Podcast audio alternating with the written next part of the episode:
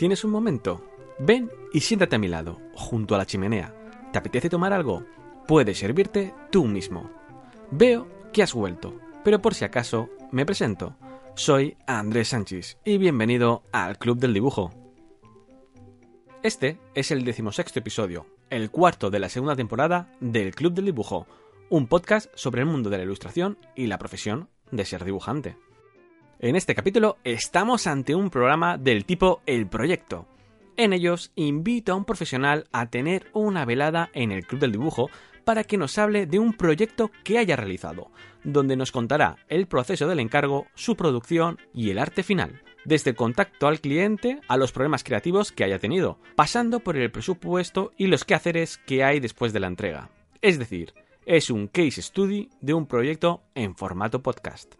Y evidentemente cada caso será muy diferente, ya que los profesionales invitados nos contarán lo que vean oportuno de cada proyecto, mostrando modos de trabajo y procesos que nos pueden ayudar a entender cómo funciona cada dibujante profesional.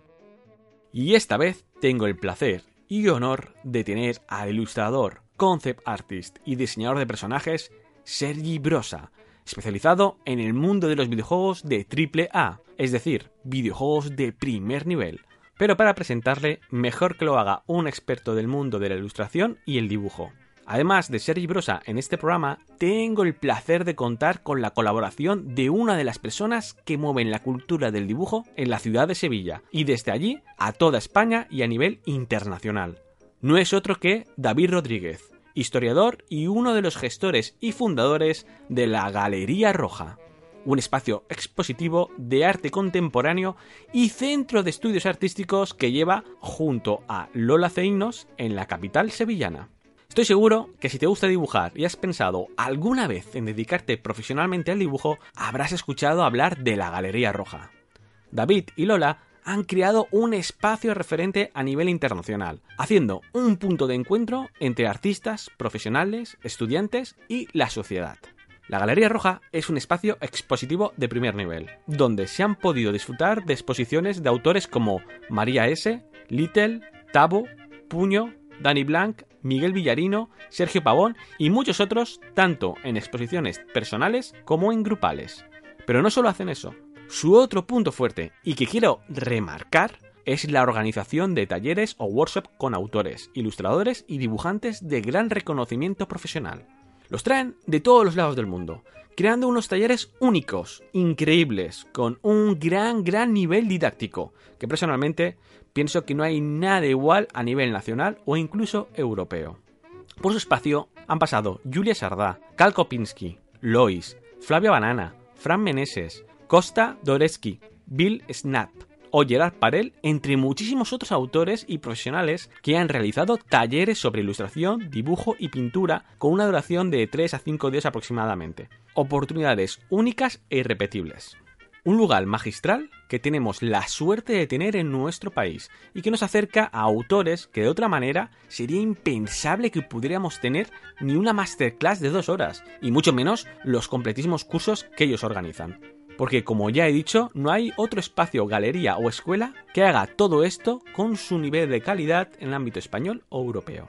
Además, son una entidad activa que apoya la cultura del lápiz, organizando y estando en varias iniciativas culturales de la ciudad de Sevilla. Por todo esto y más, es un placer tener a David Rodríguez de la Galería Roja en este programa, porque gracias a gente como él, los profesionales, la cultura y la industria crece y nos ayuda a colocar al dibujo profesional en el lugar que le corresponde. Muchas gracias David y Lola por todo ello. Pero mejor te dejo con la presentación de Sherry Brosa por David Rodríguez.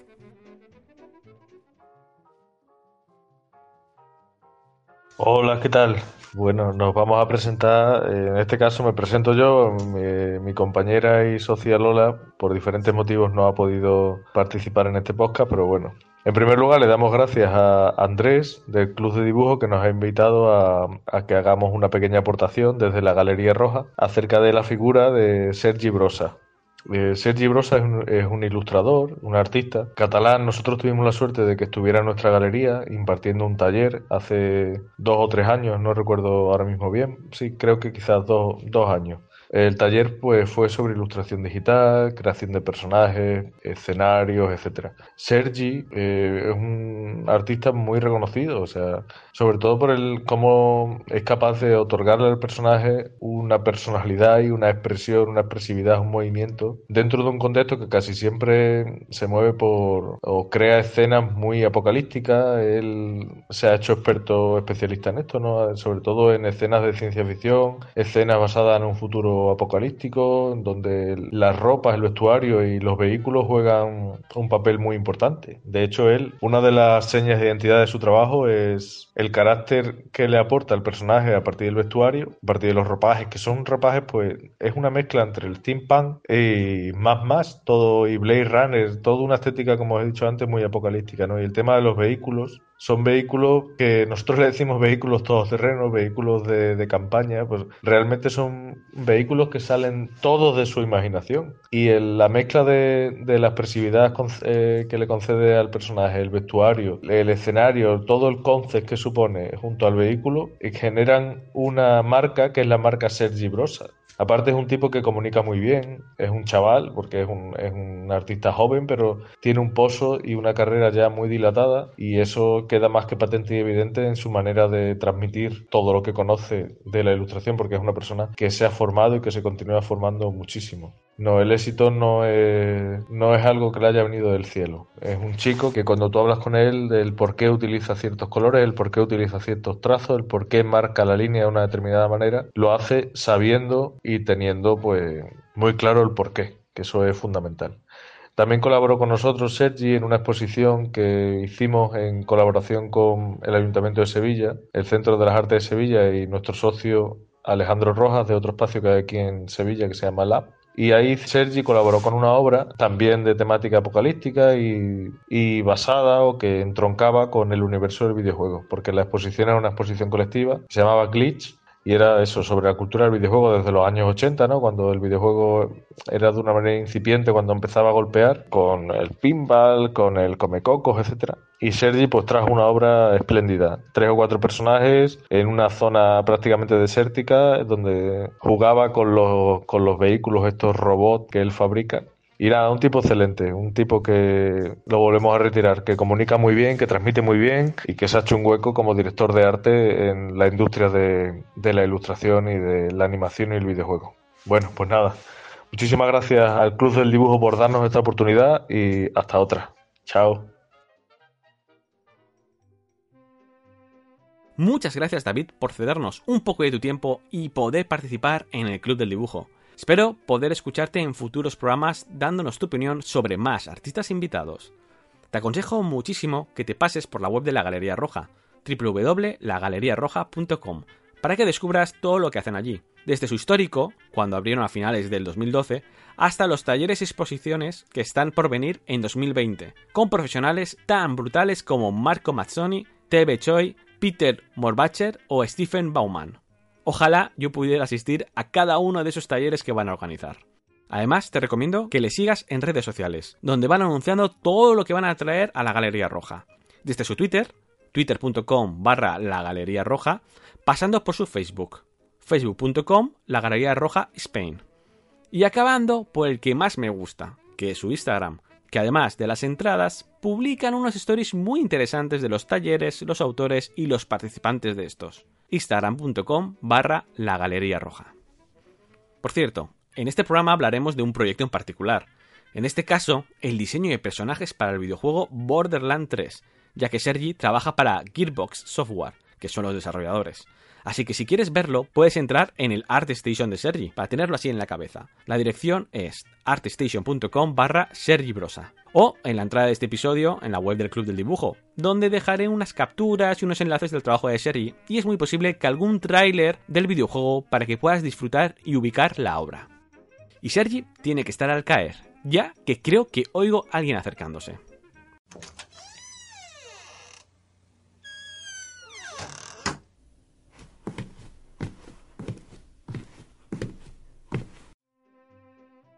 Y hola Sergi, muchas gracias por venir al Club del Dibujo. No, muchas gracias a vosotros por invitarme. bueno, sacar el tiempo con tu atareada agenda para, para venir aquí y contarnos tu experiencia, que poca no es, que poca no es. sí, sí, la verdad que me ha costado sacar el, el momento. Últimamente he estado estas semanas liadísimo, pero bueno, bien, bien, ya, por fin. Yo tengo que decirte que la semana pasada estuve de vacaciones y ha sido volver y no tener tiempo para nada. Y ha habido un momento de, colapso de tengo que... Esta tarde viene Sergi, vamos a hablar. Por favor, clientes, no molestéis más. Voy a, voy a apagar el móvil, voy a apagar todo. Porque si no es que ni llegaba. terrible, terrible. Estrés post-vacacional ya desde el minuto cero. Y bueno, Sergi, yo a, los oyentes les he comentado ya un poquito eh, eh, qué haces, quién eres, pero me gustaría que fueras tú y que te presentaras. ¿Qué eres? ¿Eres dibujante? ¿Eres, ¿Haces cómic? Bueno, eh, realmente soy ilustrador, pero ya hace bastantes años que lo que hago básicamente es concept art para, para videojuegos. Y es eso ya en los últimos cinco años o así he estado centrándome simplemente en diseñar personajes para, pues eso, distintas producciones de videojuegos y demás. Eso mola mil. Diseño de personajes es una cosa que a mí me flipa mogollón, y evidentemente a nivel kawaii. Y solamente de videojuegos ya es como, para mí es como, hablas con el Andrés adolescente y estarías estarías súper mega hipeado a unos niveles brutales.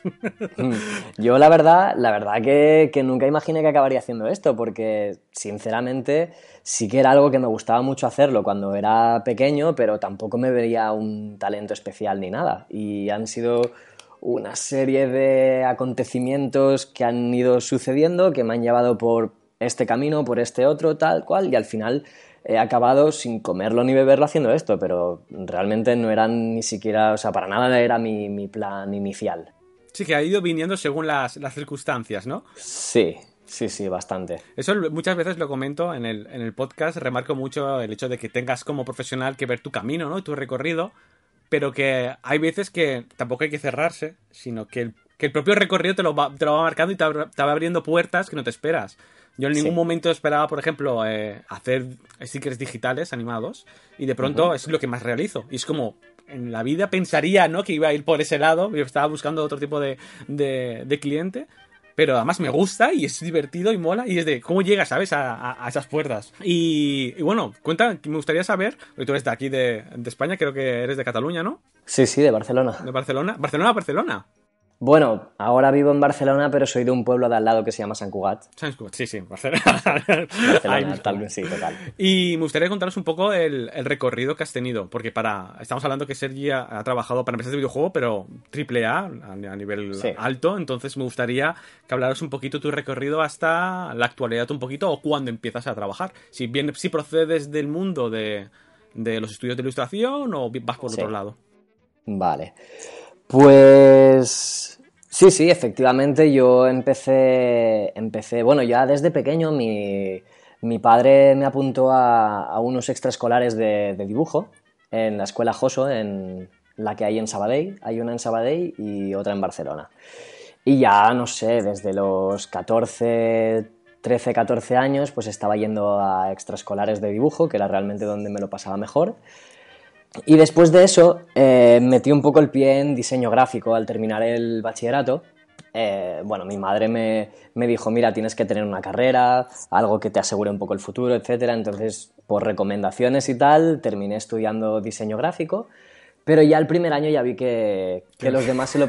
No, no, que los demás se lo pasaban... No, no, no, no me parecía una mala carrera, ¿eh? pero los demás se lo pasaban mejor que yo. Y yo hubo un día en el que les pregunté, tíos, en ¿vosotros disfrutáis esto que estamos haciendo? Y me dijeron sí. Y yo lo vi clarísimo que dije, vale, pues esto no es lo mío. Fallaba algo ahí que no... Sí, exacto. Me, aburría mucho y además no, no sacaba tiempo para, para, dibujar mis cosas. Que realmente luego con los años he entendido que el diseño gráfico es una parte súper esencial, importante de todo y ahora me arrepiento muy fuerte de no, de, de no tener esa carrera. Porque, porque hay muchas cosas en, en lo que yo hago que pues bueno, que por, por ese lado fallan. Pero bueno, mira, es lo que hay. Y nada, en ese momento mentí a mis padres, les dije que había terminado el primer curso aprobando la escuela, o sea, la, la, universidad, y les dije, pero yo lo que quiero es dibujar y por favor, o sea, dejadme, mm, dejadme ir a la escuela de dibujo, que yo realmente quiero un futuro ahí. Y bueno, como yo había aprobado, todo, entre comillas,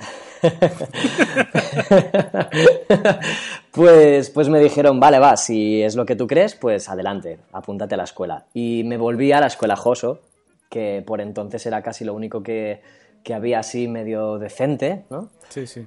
Para los que no, para los que no se conocen o son de Latinoamérica, la escuela Joso es muy conocida a nivel nacional. Yo recuerdo que también siendo adolescente vi una carta para que me enviaran información desde Valencia, porque eran de las pocas escuelas, por no ser la única entonces, que, tenía cursos de, cómic, de, de, referidos a manga, o sea, muy, muy focalizados a, ilustración y además de un nivel muy bueno, con profesores buenos, que era como, hostia, o sea, qué difícil era encontrar esto en ese momento. Ahora ya es más habitual en todas las ciudades. En este caso, Barcelona era como, como ciudad eh, importante en los años 90. Supongo que tú y yo más o menos éramos de la misma quinta. Supongo que, creo que fuimos, fuimos adolescentes en los, en los, en los 90. Entonces, claro, ahí estaba todo. Y, qué bien que fuera. O sea, una envidia eh, que me das que, hayas podido ir a la Uf, la verdad que fue una experiencia bastante buena, porque ahí es donde realmente aprendí todas mis bases, todas las bases sobre todo de en ese en, ese entonces eh, solían estar más focalizados al dibujo y no tanto al color.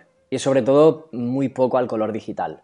¿Vale? Entonces, digamos que ahí es donde se forman mis bases de, dibujo, de anatomía, perspectiva, etc. Y yo, por mi lado, sí que había algunas clases de dibujo digital, eh, algunas estaban realmente bien, pero yo luego por mi lado fue ya más como una cuestión de investigar yo, a ver qué podía aprender por mí mismo. Entonces, termino la escuela y, bueno, muchos de, muchos de los alumnos que salíamos de esa escuela íbamos enfocados al cómic, ¿no? al cómic europeo. Entonces yo lo que quería era publicar cómics en Francia, publicar eh, cómics como Black Sat, Skydoll, etc. Eh, pero es un trabajo muy difícil, es un trabajo muy difícil, sobre todo de llegar a entrar entrar. O sea, una vez estás dentro, me consta que ya es más fácil, pero tampoco lo es tanto. Y además con lo difícil del mundo del cómic, que no solamente es buen dibujo, narrativa. No, no, no, es que, es un mundo. Personalmente yo opino que la gente que dibuja cómics son unos putos máquinas. o sea, son unos máquinas que, que, que, tienen un nivel espectacular de conocimiento de absolutamente todo. O sea, es, es para mí es desquiciante porque yo fallo en muchas, en muchas áreas, entonces para mí es una tarea casi imposible. Ahora son de las disciplinas más complejas. Para mí es de todos los niveles. Es que es súper completo, sí, exacto. Porque yo como ilustrador puedo optar por hacer un personaje de una posición y, no salirme, ¿sabes? O diseñar personajes más o menos de, la misma estructura. Pero en un cómic tienes que dibujar lo que sea, de la forma que sea. No, no, y tienes que saber, exacto, tienes que saber de narrativa, tienes que saber de acting, tienes que, que entender muy bien cómo funciona el cuerpo humano y cómo se expresan distintas personas que tienen distintos caracteres, o sea, algo, algo que... es complejo, ¿qué? Sí, sí. Solo pensarlo me está entrando ya ansiedad. Por favor. bueno, total, que intento un par de veces contactar con, con editoriales, estaba yo incluso en contacto con, con, guionistas franceses que me llevaban de la mano para ver si podía editar cómics en las editoriales y no hubo manera. Así que no hubo manera y estuve bastante tiempo sin trabajo, bastante tiempo sin trabajo y pues encargándome de formarme a mí mismo. Y lo que sí por entonces yo había hecho era meterme bastante en, meter bastante el pie en internet y en páginas como DeviantArt, eh, cosas que ahora son como ArtStation, Behance, para entonces no, no existían todas esas páginas, pero DeviantArt funcionaba bastante bien para gente como yo que empezábamos a tener talento, todavía no estábamos formados del todo, pero íbamos posteando nuestro arte y a medida que íbamos gustando a la gente, recibiendo comentarios, críticas constructivas, eh, y demás, también era un sitio en el que, en el que captar clientes. Sí, sí, DeviantArt funcionaba muy bien así. Yo empecé igual con sí. DeviantArt.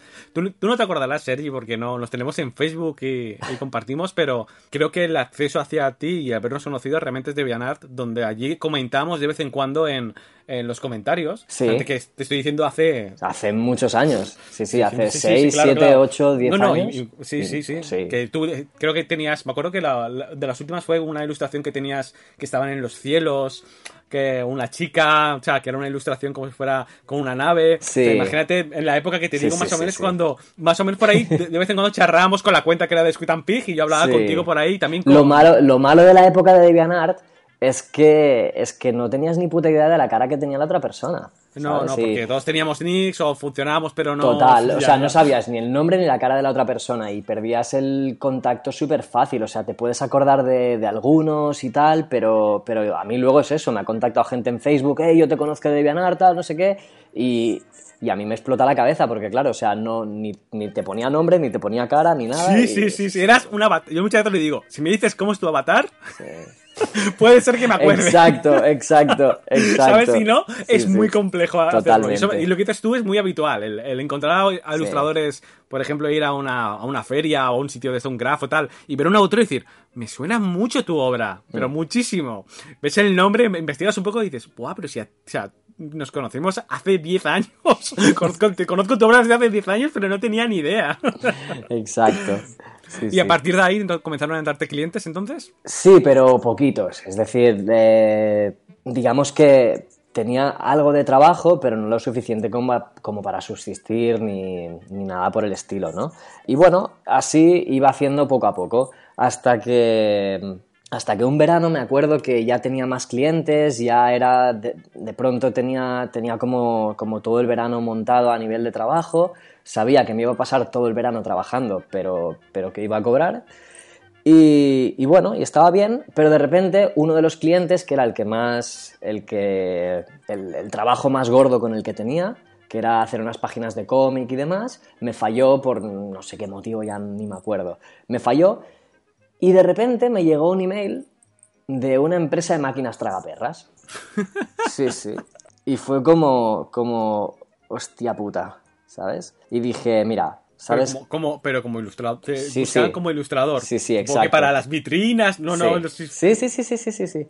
Y, y, claro, fue un momento en el que de repente yo me acababa de quedar sin, sin la mitad del verano y tal, y dije, coño, pues no sé, voy a, voy a probarlo, voy a, voy a ver qué me, me ofrece esta gente y tal, porque además la persona que me, que me habló es un buen amigo mío de ahora, un chico que se llama David, y bueno, él me habló en calidad de artista, en plan de, de, oye, mira, yo ya sé que este trabajo no es el trabajo ideal, pero no sé, igual te podría interesar, además estamos en tu, en tu ciudad, tal, no sé qué. Y fue como en plan, venga, va, vamos a tomarnos un café y nos conocemos. Y me cayó súper bien. Me cayó súper bien. Y dije, buah, voy a probarlo. O sea, me ofrecen un sueldo fijo. Ah, contratado, no, como freelance, sino contratado dentro, trabajando no, contratado como freelance, pero estaban, eh, digamos que estábamos, o sea, era un sueldo mensual y tenía que ir yo... Con un fijo. Sí, yo cada día, sí, sí, sí, solo que sí, era como freelance, pero bueno. Y la verdad que me lo pasé muy bien trabajando ahí. el, trabajo que hacíamos era un coñazo y la verdad que, que no merecía mucho la pena aprendí bastantes cosas gracias a David y no gracias a, al resto de, gente que había trabajando ahí. Porque, porque, bueno, David era un tío que le gustaba mucho experimentar y buscar en diferentes softwares y no sé qué, no sé, aprendí lo que era también un poco trabajar, trabajo de oficina, ¿no? Y lo que era levantarse cada día temprano, ir a trabajar, tener un sueldo a final de mes, estar más o menos relajado con la vida.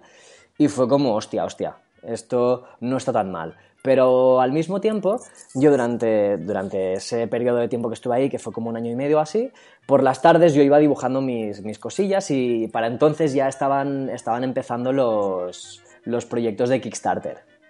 Y yo dije, bueno, ahora ya empiezo a tener fanbase en, en DeviantArt, yo creo que podría intentar hacer un Kickstarter con un libro de diseños, como si yo me estuviera inventando una película o un videojuego o algo, ¿vale?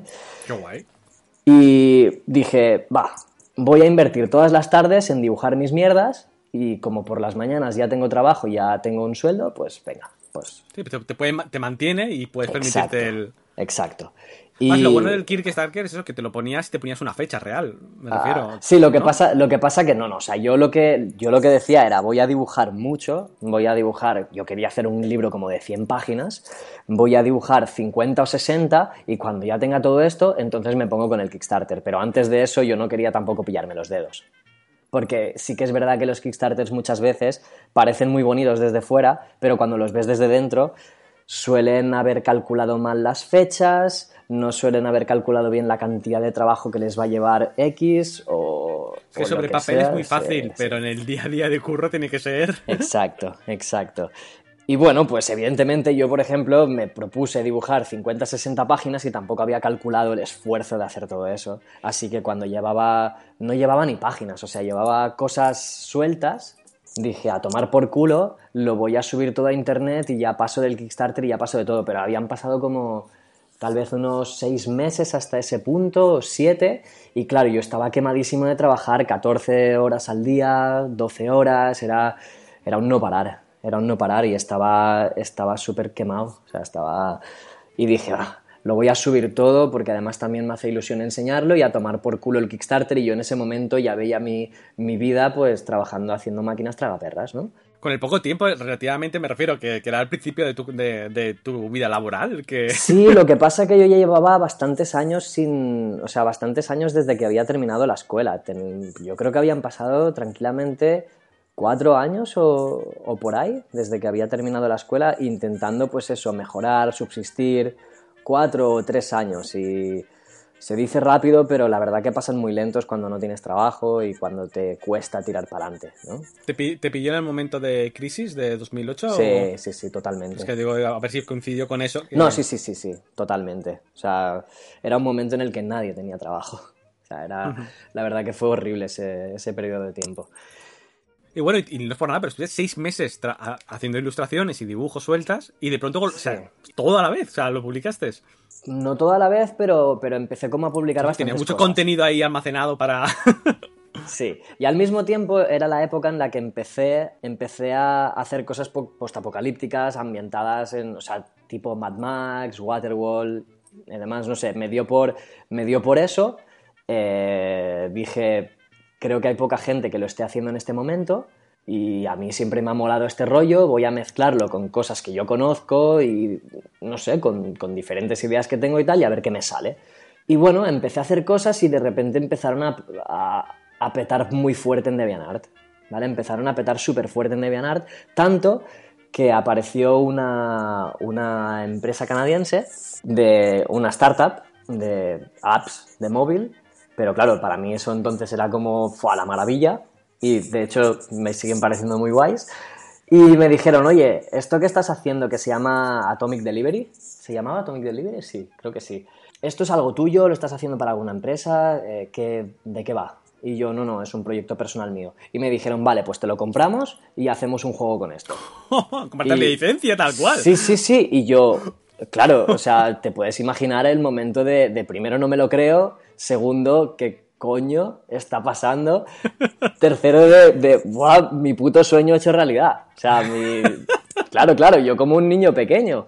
Y empecé a trabajar con ellos, a distancia. Ellos me, me pidieron de si me podía ir a Vancouver a, a, trabajar en sus oficinas. ¿En físico? Sí. Hostia. Sí. Hostia. Y yo en ese momento, la verdad es que era una persona bastante insegura y me daba bastante miedo irme y les dije, no, no, no, la verdad que prefiero, o sea, si, si, existe la opción, prefiero trabajar desde aquí. Y nada, pues me dijeron que sí, que no había ningún problema y empecé a trabajar con ellos y además era una gente que estaban zumbadísimos. Estaban, estaban muy locos, espérate, porque... Em, es que estaban loquísimos, pero no me parece mal, ¿eh? Me, me dijeron, mira, de lo que vayas a hacer tú para el proyecto, en lugar de firmar contratos de, confidencialidad y de no poder enseñar nada y, tal, no, tú todo lo contrario, todo lo que hagas lo vas subiendo a internet. Ahí metes hype a tope ahí. Eh, sí, pero era loquísimo, era loquísimo. Y, y yo fue como... Sí, porque además en esa época es como que todas esas cosas eran como súper secretas, me refiero, y más en el mundo de los dibujos de las aplicaciones y los videojuegos. Todo, todo, todo. O sea, ahí en el mundo corporativo en el que me muevo yo ahora mismo hay un nivel de secretismo que es que flipas otro luego, no, no, luego te cuento porque ya a nivel, o sea, mm, no sé, no sé hasta qué punto, pero me podrían meter a mí una multa o, una demanda o algo así por enseñar algo antes de tiempo, pero que, se me caerían los, los pantalones al suelo, o sea, sería, me destrozarían la vida, ¿vale? No, no, en serio, en serio. sí, sí, sí, sí, sí, Es muy. Esas, grandes empresas, de tanto videojuegos como animación. Sí, sí, sí. Es, algo tochísimo, pero bueno, en fin, yo qué sé. Y nada, esta gente me dicen, tú sube todo lo que, todo lo que vayas haciendo, lo vas subiendo a internet. Y además, eh, desde, la, desde el día cero, no había nada escrito para el juego ni nada. ellos me decían, tú, exploración libre. Y yo, bueno, pues... Bueno, suena todo muy bien. Sí, sí, no, no, no. Suena todo mal. No, no, ya, es que es, fue loquísimo, fue, fue algo loquísimo. Exploración libre, y hostia, pues bueno, pues vale, ¿sabes? Eh, cada semana te voy a dibujar unos cuantos personajes y si te gustan, pues los metemos en el juego y tal. Y yo iba dibujando, el tío súper feliz, y yo dibujando, y el tío súper feliz, y, y, lo iba subiendo a internet, y cada vez tenía, tenía más, o sea, cada vez recibía más, más likes, más comentarios, más todo. O sea, llegó un momento en el que, en, el que, en esa época, era algo súper loco. una ilustración mía o un personaje o lo que fuera, llegaban a verlo 100.000 personas. que, sé, o sea, hoy en día con Instagram y todo eso ya no es tan loco, pero en ese momento era algo, Era, era algo, o sea, mm, que yo es que ni lo entendía. De, hecho, tú sabes que todos nosotros tenemos como el síndrome del impostor, que para los que no sepan de qué va eso, es el hecho de pensarnos que somos un fraude y que, y que en cualquier momento te van a pillar eh, la trampa, van a descubrir que tú no sabes dibujar, van a descubrir que eres un que eres un mierda y, todo el mundo te va a odiar, ¿no? Pues, y no crees en ti mismo y pues bueno, pues eso es algo... Aunque los hechos lo demuestren. Exacto, sí, sí. No. Sí, no, no, pues, pues eso. Y, claro, yo en ese momento pensaba, Dios mío, que es que yo que sé, que yo tampoco es que tenga un, eh, unas habilidades, unos skills muy perfeccionados ni nada y aquí yo qué sé. Pero en fin, a la gente le gustaba y yo no me podía quejar y tenía un trabajo. Pues bueno, total, que iba pasando el tiempo y yo me daba cuenta de que ese tío no me ponía a trabajar con ningún equipo, estaba yo solo explorando ideas y el tío ese no tenía ningún tipo de plan ni tenía nada, hasta el punto de a mí parecerme que, era un loco con dinero. Pero no, no, o sea, no se transformaba en juegos reales que iban saliendo o sea, quedaba siempre en fase inicial. Sí. sí, sí, claro. Eh, y yo me estaba quedando loquísimo.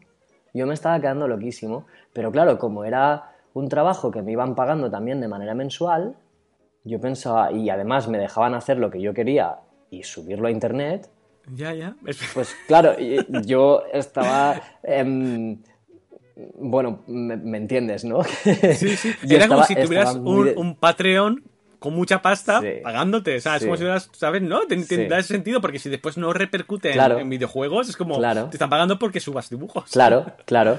Y, no sé, era, era muy desconcertante todo en conjunto, era muy, muy extraño. Em, durante ese tiempo yo recibí algunas ofertas para trabajar, en, ese, en esa época me parece que recibí una oferta para trabajar en, en Warner, algo de cine, aunque no llegaron a decirme qué era porque les dije que no, porque la verdad que me lo estaba pasando bien haciendo lo que hacía y, no sé, algunas ofertas más, fui a dar alguna conferencia, fui a dar una, una charla a México, eh, no sé, algún workshop por aquí, por allá, ahora mismo lo tengo un poco borroso todo eso, pero bueno, la cuestión es que al poco tiempo después me preguntaron en la empresa, oye, eh, ¿te interesaría trabajar también en este otro proyecto que tenemos? Un proyecto más de fantasía y tal.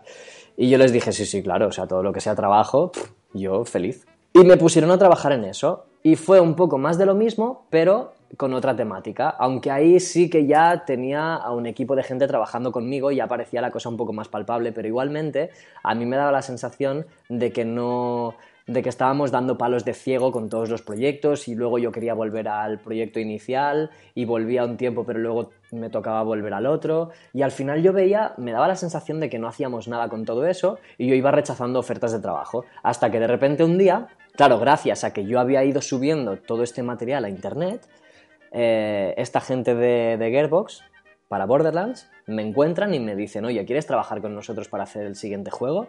Y yo en ese momento dije, sí, Sí. O sea, sí. Porque esto ya es algo gordo, o sea, ya vuestro juego ya funciona súper bien, ya es algo de, primera liga, por así decirlo. Y, sí, sí, o sea, estoy harto de esta empresa y tal, y, me voy y, empiezo a trabajar con, vosotros. Y nada, con ellos la verdad que el, el, proceso fue muy fluido. Hubo unos meses de impasse de dejar de trabajar de un sitio a empezar a trabajar en el otro, Pero ya empecé a trabajar con ellos, me, desde el primer momento me pagaron la prueba, de, la prueba que hice para trabajar con ellos, que al final esa prueba se convirtió en un personaje para otro juego que, que ellos tenían. Oh. Sí, no, bueno, eh, ya era eso, ¿no? Un poco en plan Sí, de, sí, sí, de a ver cómo, a ver qué tal se te da, ¿no? Y nada, y ya poco después empecé a trabajar en, en Borderlands y desde entonces, pues mi trabajo ha sido de manera mensual con ellos, es decir, yo trabajo cinco días a la semana, ocho horas al día, por, eh, por un sueldo mensual. Igual que trabajaba con los de Canadá, eh, funcionaba exactamente igual. Y nada, y desde entonces la verdad es que nunca me han pedido exclusividad ni nada, así que yo he tenido la, la oportunidad de, de trabajar con, con Riot Games, he tenido la oportunidad de trabajar con Ubisoft y no sé, varias empresas más. Todo nivelón, ¿eh?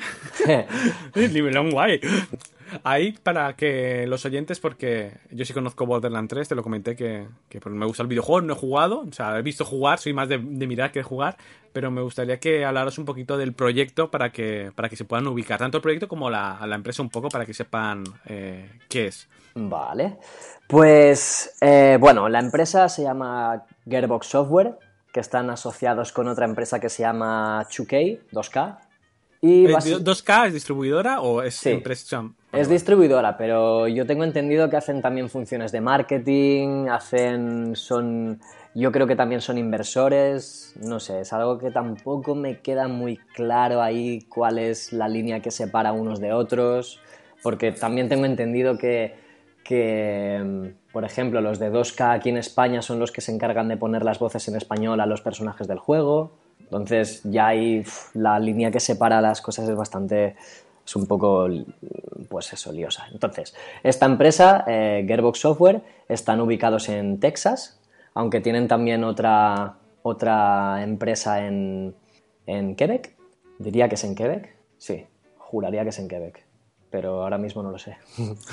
y, y nada, básicamente hacen juegos de, juegos de Play, o sea, su franquicia más importante es Borderlands, eh, sacaron un juego anteriormente que se llamaba Battleborn, que por desgracia no funcionó bien, y se dedican también a, ser eh, publishers, mierda en español, Sí, sí, sí, que cogen a, a pequeños y, Sí. y los publican, ¿no? sé Sí, es que no sé si es publisher, no, no sabía Sí, publisher, sí, exacto. Publisher de, de juegos indie y demás, no sé, tienen bastantes Para que os hagáis una idea, para que no estéis en el mundo, es que una pequeña empresa o, uno, bueno, pequeña, da igual que sea pequeña o grande, está haciendo un videojuego, pero necesitan que alguien les ayude a, a, pues a promocionarlo, a moverlo, incluso a meter, a insuflar dinero para que, llegue a, a realizarse. Entonces Exacto. ellos hacen como unos inversores, al ser, tener un tamaño más grande, se aprovechan invirtiendo y así sacando el videojuego y si hay ganancias, pues supongo que se separan o los acuerdos que lleguen o- Exacto. O, lo que sea, cosas de esas empresariales Sí. de los de los yankees que van. Exacto, de hecho, de hecho también como muchas veces las empresas grandes suelen tener personal que trabaja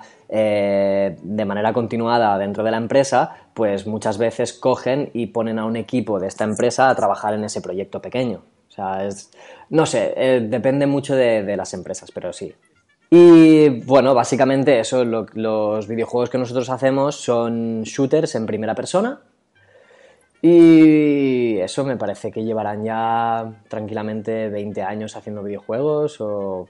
Sí, sí, porque es, es- es empresa antigua. ¿no? Sí, sí. No antes estaba mirando la, la fecha y era de, de finales de los 90, que sí. me he quedado diciendo, vale, vale, pensaba que era más actual la empresa y no, para nada, es nació ahí con el, con el siglo XXI. Sí, exacto. Y serie, ¿te- directamente ya antes trabajan en Borderlands ya el tercero, que es el que yo conozco, o, o trabajaste antes, o en, en, en qué, en qué momento entraste a jugar dentro de, a, a trabajar dentro de, del- del juego de Borderlands? Pues sí, yo entro con el, con el número 3, el que acaba de salir hace, hace un par de meses. Sí, sí, en septiembre, ¿no? Creo Sí, exacto.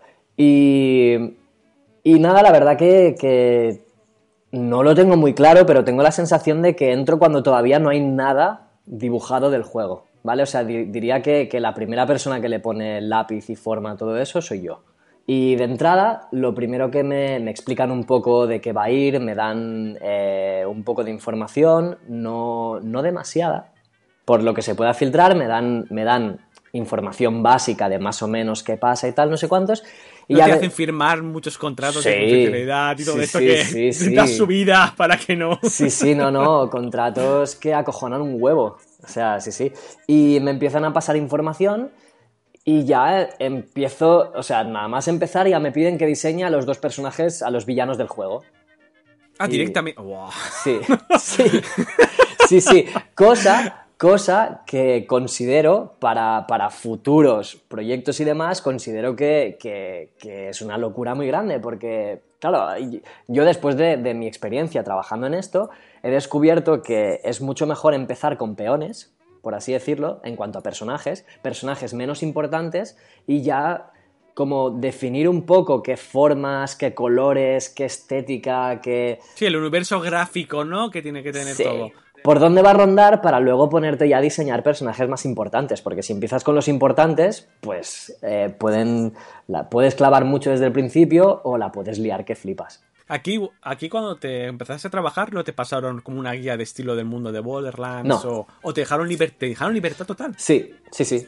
De hecho. Como, como sea el tercero, digo, a lo mejor ya te venían dados. No, no, lo, tiene que ser de esta manera, tiene que tener estos colores, tiene que tener estas formas. Nada, nada. Nada. Hostia, qué genial. Pero sí que es verdad que eh, no me dieron esta, esta Biblia, por así decirlo, de, en cuanto a estilo y demás pero sí que luego con el tiempo, a medida que yo iba trabajando, me iban diciendo, mira, esto no lo podemos hacer así porque tiene que ser más Borderlands, ¿no? Entonces, claro, yo em, algunas veces tenía que interpretar qué significaba ser más Borderlands, otras veces el director creativo directamente me pasaba eh, me pintaba encima de mis dibujos y me dice, mira, cámbiame esto, cámbiame esto y cámbiame esto para, que se parezca más a lo que tenemos hecho antes. Y lo que está guay de todo esto es que, claro, al, evolucionar también de, Play 2 a Play 4, hemos hecho también un salto gráfico y digamos que con este salto gráfico hemos tenido bastante libertad para intentar cambiar un poco la estética que teníamos antes por algo un poco más renovado. ¿No? Es, es un poco... era el momento justo para poder dar ese, ese clic, ¿no? Digamos que la función, que, que, las funciones de los artistas conceptuales es forzar ahí un poco, ¿no? En decir, bueno, vamos a intentar no modificar, pero sí como, como hacer un level up de lo que ya tenemos previamente hecho para, pues eso, para darle una estética un poco más nueva, un poco más rejuvenecedora, etcétera. Así que... Sí, sí, es que sean nuevos diseños, pero que se reconozca, ¿no? Que es ese universo. Exacto, exacto. Que es complejo, ¿eh? Que yo lo veo muy, complejo. Pasa que por la forma que admites de trabajar me flipa mogollón. Me refiero, como te dejan tanta libertad. Yo soy de esos que, no, no, pásame información, pásame, pásame guía, pásame todas las ilustraciones anteriores. Yo hubiera chupado, ¿sabes? Claro, claro, no. Ese digerir todo y después de eso me hubiera puesto a trabajar. Claro. Y me flipa cuando te llega a ti y de pronto te pones a dibujar directamente. Es como, me revienta la cabeza. no, no, no, hombre, no, no. Yo, a ver, yo hago un trabajo de investigación, ¿no? Pero digo, vale, vamos a ver qué le puedo aportar yo a todo esto, ¿no? y intento pues eso, pues, pues eh, poner mi toque, ¿sabes? Poner mi toque y decir, vale, tenemos todo esto, vamos a convertirlo un poco más en algo más Sergi Brosa, pero, pero que tenga sentido con, con, lo que estamos haciendo, ¿sabes? Y al final siempre ellos te piden A, tú les das C, pero siempre tenemos que encontrar un punto B, un punto medio en el que todos estemos más o menos cómodos. Algo interesante que, me gusta mucho que, hayas querido participar en el podcast es que aquí en España muchas veces ocurre que los ilustradores que tengo alrededor son, tienen normalmente son ilustradores un poco artistas, entonces eh, ellos defienden mucho su obra y no quieren que lo toquen nada, nada. Pero tu perfil, que aunque eres tú, porque tus dibujos se reconocen que son tuyos, trabajas para una empresa, estás trabajando por una empresa yankee americana muy grande, muy estructurada, hmm. donde hay una, una finalidad muy grande. O sea, es un proyecto muy bien definido. Eh, tú ahí tienes que ceder como una parte, tú, tú yo tiene que ceder un poco por la parte de lo que dices tú, porque ellos evidentemente saben de lo que están hablando, saben perfectamente el, como si hay que pasar a 3D, ciertos problemas que pueden ocurrir técnicos o yo qué sé, mil movidas de esas que, que han de imaginarlo eh, me entran sudores, pero que tienes razón de ser eso. Y que estés tú aquí como profesional defendiendo este lado de, de, ¿no? ser una pieza más de trabajo para hacer un proyecto y un proyecto tan chulo como este, es de, hostia, qué, qué genial. Me gusta poder traer un ejemplo como tú. Sí, mira, la verdad que, que, esto es como... Es decir, yo cuando empecé en todo esto, evidentemente yo también tenía como, como esta parte de decir que no, que no, que yo lo quiero hacer así, que lo quiero hacer así, que lo quiero hacer así, y esta es mi manera de hacer las cosas, y yo lo quiero hacer así. A base de hostias, y a base de, pelearte con no, con no con la gente de mi empresa, sino con, todas las empresas con las que puedas trabajar de esto. Es que todo el mundo te va a decir em, esto no se puede hacer porque hay eh, aspectos técnicos que no vamos a poder. Eh, en cuanto a, es lo que tú has dicho, en cuanto a, transferir tu dibujo a 3D para que pueda funcionar en un videojuego, pues hay mil pasos por ahí en los que tienes que tener en cuenta cómo desde, desde cómo haces los brazos, cómo haces las mangas de, una chaqueta, cómo haces el tiro del pantalón, eh, millones de cosas que tienes que tener en cuenta. Entonces, pues bueno, de entrada, técnicamente hay mil cosas que no puedes hacer y que tienes que fastidiarte y no hacerlas, ¿vale? Y luego, por otro lado, tienes a, toda la gente por encima tuyo, que es directores artísticos, directores creativos, jefes de empresa, inversores, luego gente externa que se unen a la reunión para opinar, ¿vale? Entonces hay 50 opiniones distintas sobre lo que tú estás haciendo. Por lo tanto, al final, defender lo que tú estás haciendo puedes,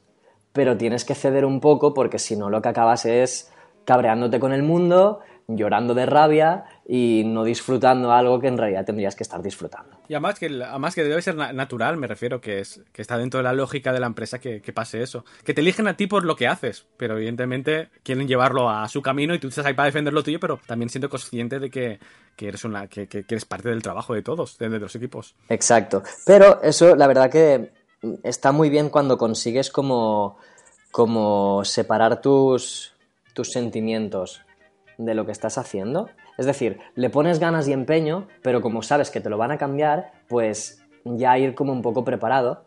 Entonces ya en ese, cuando consigues llegar a ese punto en el que los cambios no te fastidien tanto, que te fastidien un poco, pero no lo suficiente como para, como para tenerte cabreado todo el día o algo así, entonces ese momento es ideal porque es cuando empiezas realmente a disfrutarlo todo. O sea, a disfrutarlo todo, empiezas a aprender un montón, porque abres tu mente a, otro tipo de conocimientos y empiezas a disfrutarlo mogollón. Y sí, al final, digamos que sí que un poco se siente como que eres una pieza más de un engranaje, pero como al final el producto que sale es algo de lo que estás orgulloso, tú dices, eh, tío, yo he trabajado aquí, ¿sabes? Hay otras 400 personas trabajando aquí, pero yo he hecho esto, ¿sabes? Y y, es muy guay, es... Sí, sí. Sí, es que además, no, o sea, está guay que sentirte orgulloso. Me refiero, mm. no, no porque seas una parte, no tendrías que sentirte... Eh, o sea, es un, es, un, es un juego, es un proyecto, que dices tú, 400 personas. O sea, es un común. Parte de eso ha salido porque estás tú.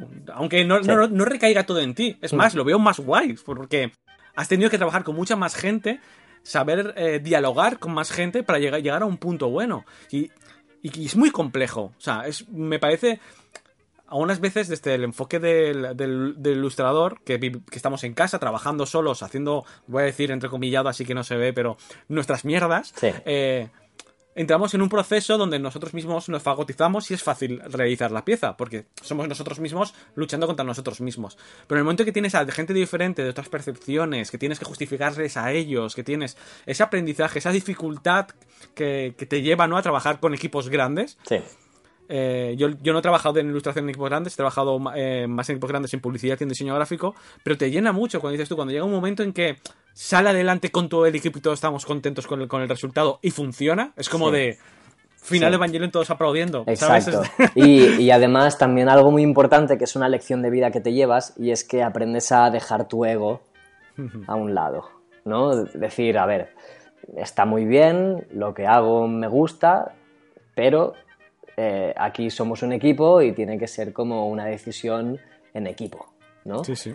y sí, pero también otra cosa que te diré es que hay que mantener un poco viva la llama de tus proyectos en paralelo que puedas llevar a esto, ¿sabes? de tus proyectos personales, porque si no tienes un sitio donde descargar toda tu rabia, ¿no? En forma de, arte, pues estás, bueno, no sé, puede que te conviertes un poco en un robot o no sé. No, y además los proyectos personales creo que es una parte importante dentro de, de, alguien que está trabajando en un proyecto, porque si no al final como que esa rueda interna propia del, proyecto, en tu caso Borderlands te absorbe entero por, el, por las horas de trabajo. Necesitas una vía de escape creativa y a ti mismo mm. para hacer lo que, lo que quieras y que no te diga alguien, oye, cambia esto, sino que tú te explayes y que te sueltes y que puedas llegar a esos límites que en la, empresa no te permite por, por, por lo evidente que estamos hablando.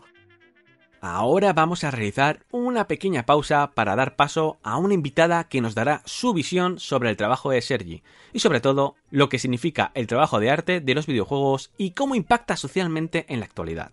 El Club del Dibujo tiene el placer de contar con la conocidísima y reconocida comunicadora y periodista especializada en tecnología y videojuegos, Gina Tost.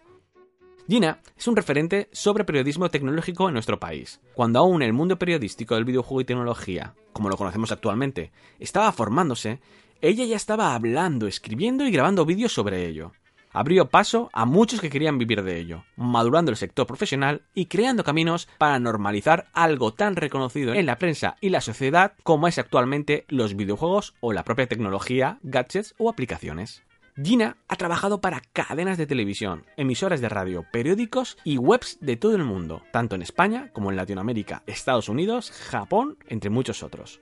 Defensora y divulgadora de Lotech, Gina es considerada top 100 European Founders por The 100 Magazine. Además es autora de Vida Extra, un libro sobre historia y diseño de los videojuegos.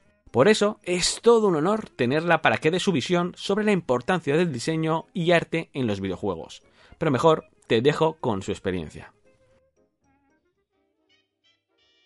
El tema del arte y los videojuegos es bastante curioso, básicamente porque cuando un diseñador se acerca a crear un videojuego, lo hace a través de sus mecánicas y sus dinámicas, ¿no? Pues el personaje saltará así, hará esto, la cámara estará desde arriba, o lo vamos a hacer 2D o 3D y demás. En cambio, cuando un usuario se acerca a un videojuego, lo hace al revés, lo hace desde la estética. Es el tipo de persona, ¿no? Que cuando ve un videojuego dice me gusta, no me gusta, me gusta, no sé, pues por ejemplo en Gris el estilo de acuarela, me gusta en Nintendo la cantidad de colores, o me gusta en Call of Duty, ¿no? Salvar al mundo de una guerra, o en Halo, eh, pues yo qué sé, capturar la bandera, o... Bueno, es, es desde el otro lado. Y es en el punto intermedio donde se tienen que encontrar el jugador y el creador. La verdad es que el estilo de Sergi Brosa es muy interesante. Bueno, la verdad es que el estilo de Borderlands 3, de Borderlands como saga, es muy interesante. Siempre yo creo que ha innovado bastante. Y yo creo que además el trabajo de Sergi es interesante porque lo que tiene que hacer es adaptar su estilo ¿no? a, a toda una línea que ha marcado el artista principal. Él al final diseña los personajes, pero en este videojuego, sobre todo en estos triple A's tan grandes, trabajan un montón de gente. Y Sergi ha tenido que adaptarse, pero además meter también su talento. No es como, no sé cómo decirlo, cuando tú tienes que hacer una silla, pues haces una silla, ¿no? Pero hay muchas maneras de hacer una silla. En, en el caso del trabajo de Sergi, pues ocurre un poquito lo mismo.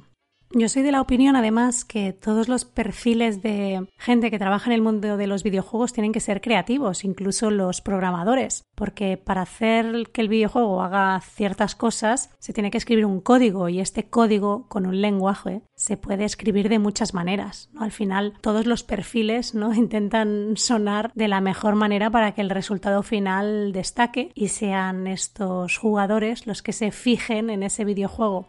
La competencia es feroz. Cada día aparecen un montón de videojuegos, por lo que diferenciarse por lo primero que llega a los jugadores, que es esta estética, es tan importante. Y es que además afecta a la cultura popular. ¿Cuántas veces hemos visto una película, una serie, un meme por internet, ¿no? Y hemos dicho, es que esto está basado en videojuegos porque al final crean un estilo propio que es identificable, ¿no? Al final eh, estoy segura que si Bangkok viviera hoy en día y no estuviera como una cabra, o sí, bueno, vete tú a saber, hubiera trabajado seguramente como artista en algún videojuego el arte tiene esto, ¿no? Que al final lo puedes adaptar y puedes usar el medio que mejor funcione para lo que quieres expresar. Lo contaba perfectamente Conrad Roset, el ilustrador, que durante toda su vida ha estado pintando mujeres maravillosas semidesnudas o desnudas completamente en acuarela, que incluso ha hecho publicidad, ha, pintado etiquetas de champán, trenes, eh, anuncios de televisión y un día dijo, ahora lo que quiero expresar no hay etiqueta o cuadro y lienzo en el mundo que pueda contenerlo, necesito que sea interactivo.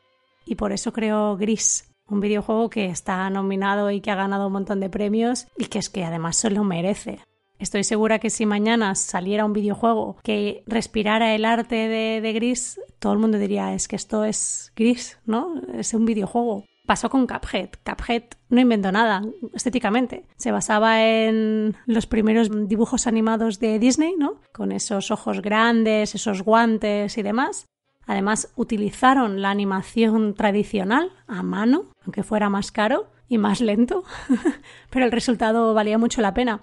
Y hace una semana salió un videojuego, Enchanted Portals, hecho por un estudio español en Kickstarter. Y la verdad es que la gente no decía se parece a lo de Disney, sino la gente decía es un plagio de Cuphead, porque el estilo quedó tan marcado dentro de los jugadores que lo identifican directísimamente con Cuphead. Pero es que encima no está hecho a mano, sino que está hecho por ordenador y le falta cambiar un poquito las mecánicas, ¿no? Y el planteamiento del juego para que, para que destaque como algo diferente. Que no le quitamos mérito, ¿eh? Que es espectacular lo que han hecho. Pero tanto esfuerzo, a veces es mejor que detrás también haya un, un equipo, no solamente artístico, que respalde el videojuego. Muchísimas gracias Gina por tus palabras y por ser parte del Club del Dibujo. Tener una visión más generalista no tan especializada en el mundo del dibujo profesional, nos da una visión real, más amplia, y un abanico de ideales más acordes a cómo se percibe o lo que representa nuestra profesión en la sociedad actual. No debemos olvidar lo endogámico que tiene nuestro sector, y debemos ser conscientes de la realidad de los consumidores y expertos que hay a nuestro alrededor. Gracias por sacar tiempo y animarte a participar.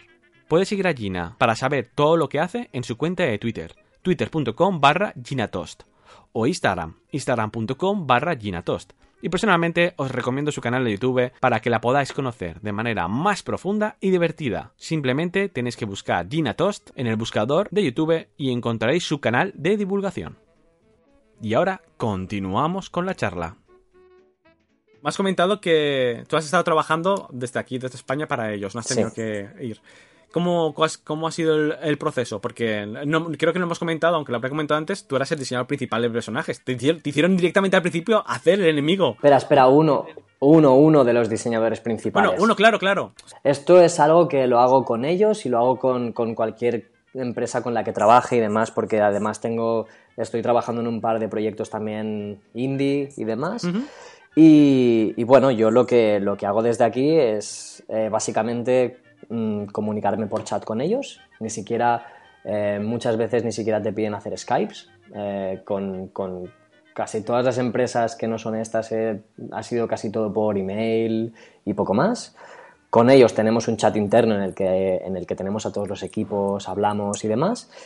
Y en estas empresas grandes, pero me consta que en todas, o en casi todas, suele haber un chat interno para toda la empresa en el que tú estás logueado y demás, es algo que es, es privado y claro, suelen ser empresas tan grandes que la gente muchas veces no, no, se va andando al despacho de no sé quién tal, entonces casi todo el mundo mantiene conversaciones por, por chat ahí mismo, hay grupos de trabajo, luego hay chat privados en los que puedes enviar imágenes, etcétera, todo, y luego servidores en los que, en los que está todo dividido por proyectos y por carpetas y demás, en los que se va subiendo el trabajo y todo el mundo puede ver lo que tú estás haciendo y tú puedes ver lo que tengas acceso o sea, aquello para lo que tú tengas los permisos. Sí, sí, el nivel de usuario, ¿no? Que tengas. Exacto, exacto.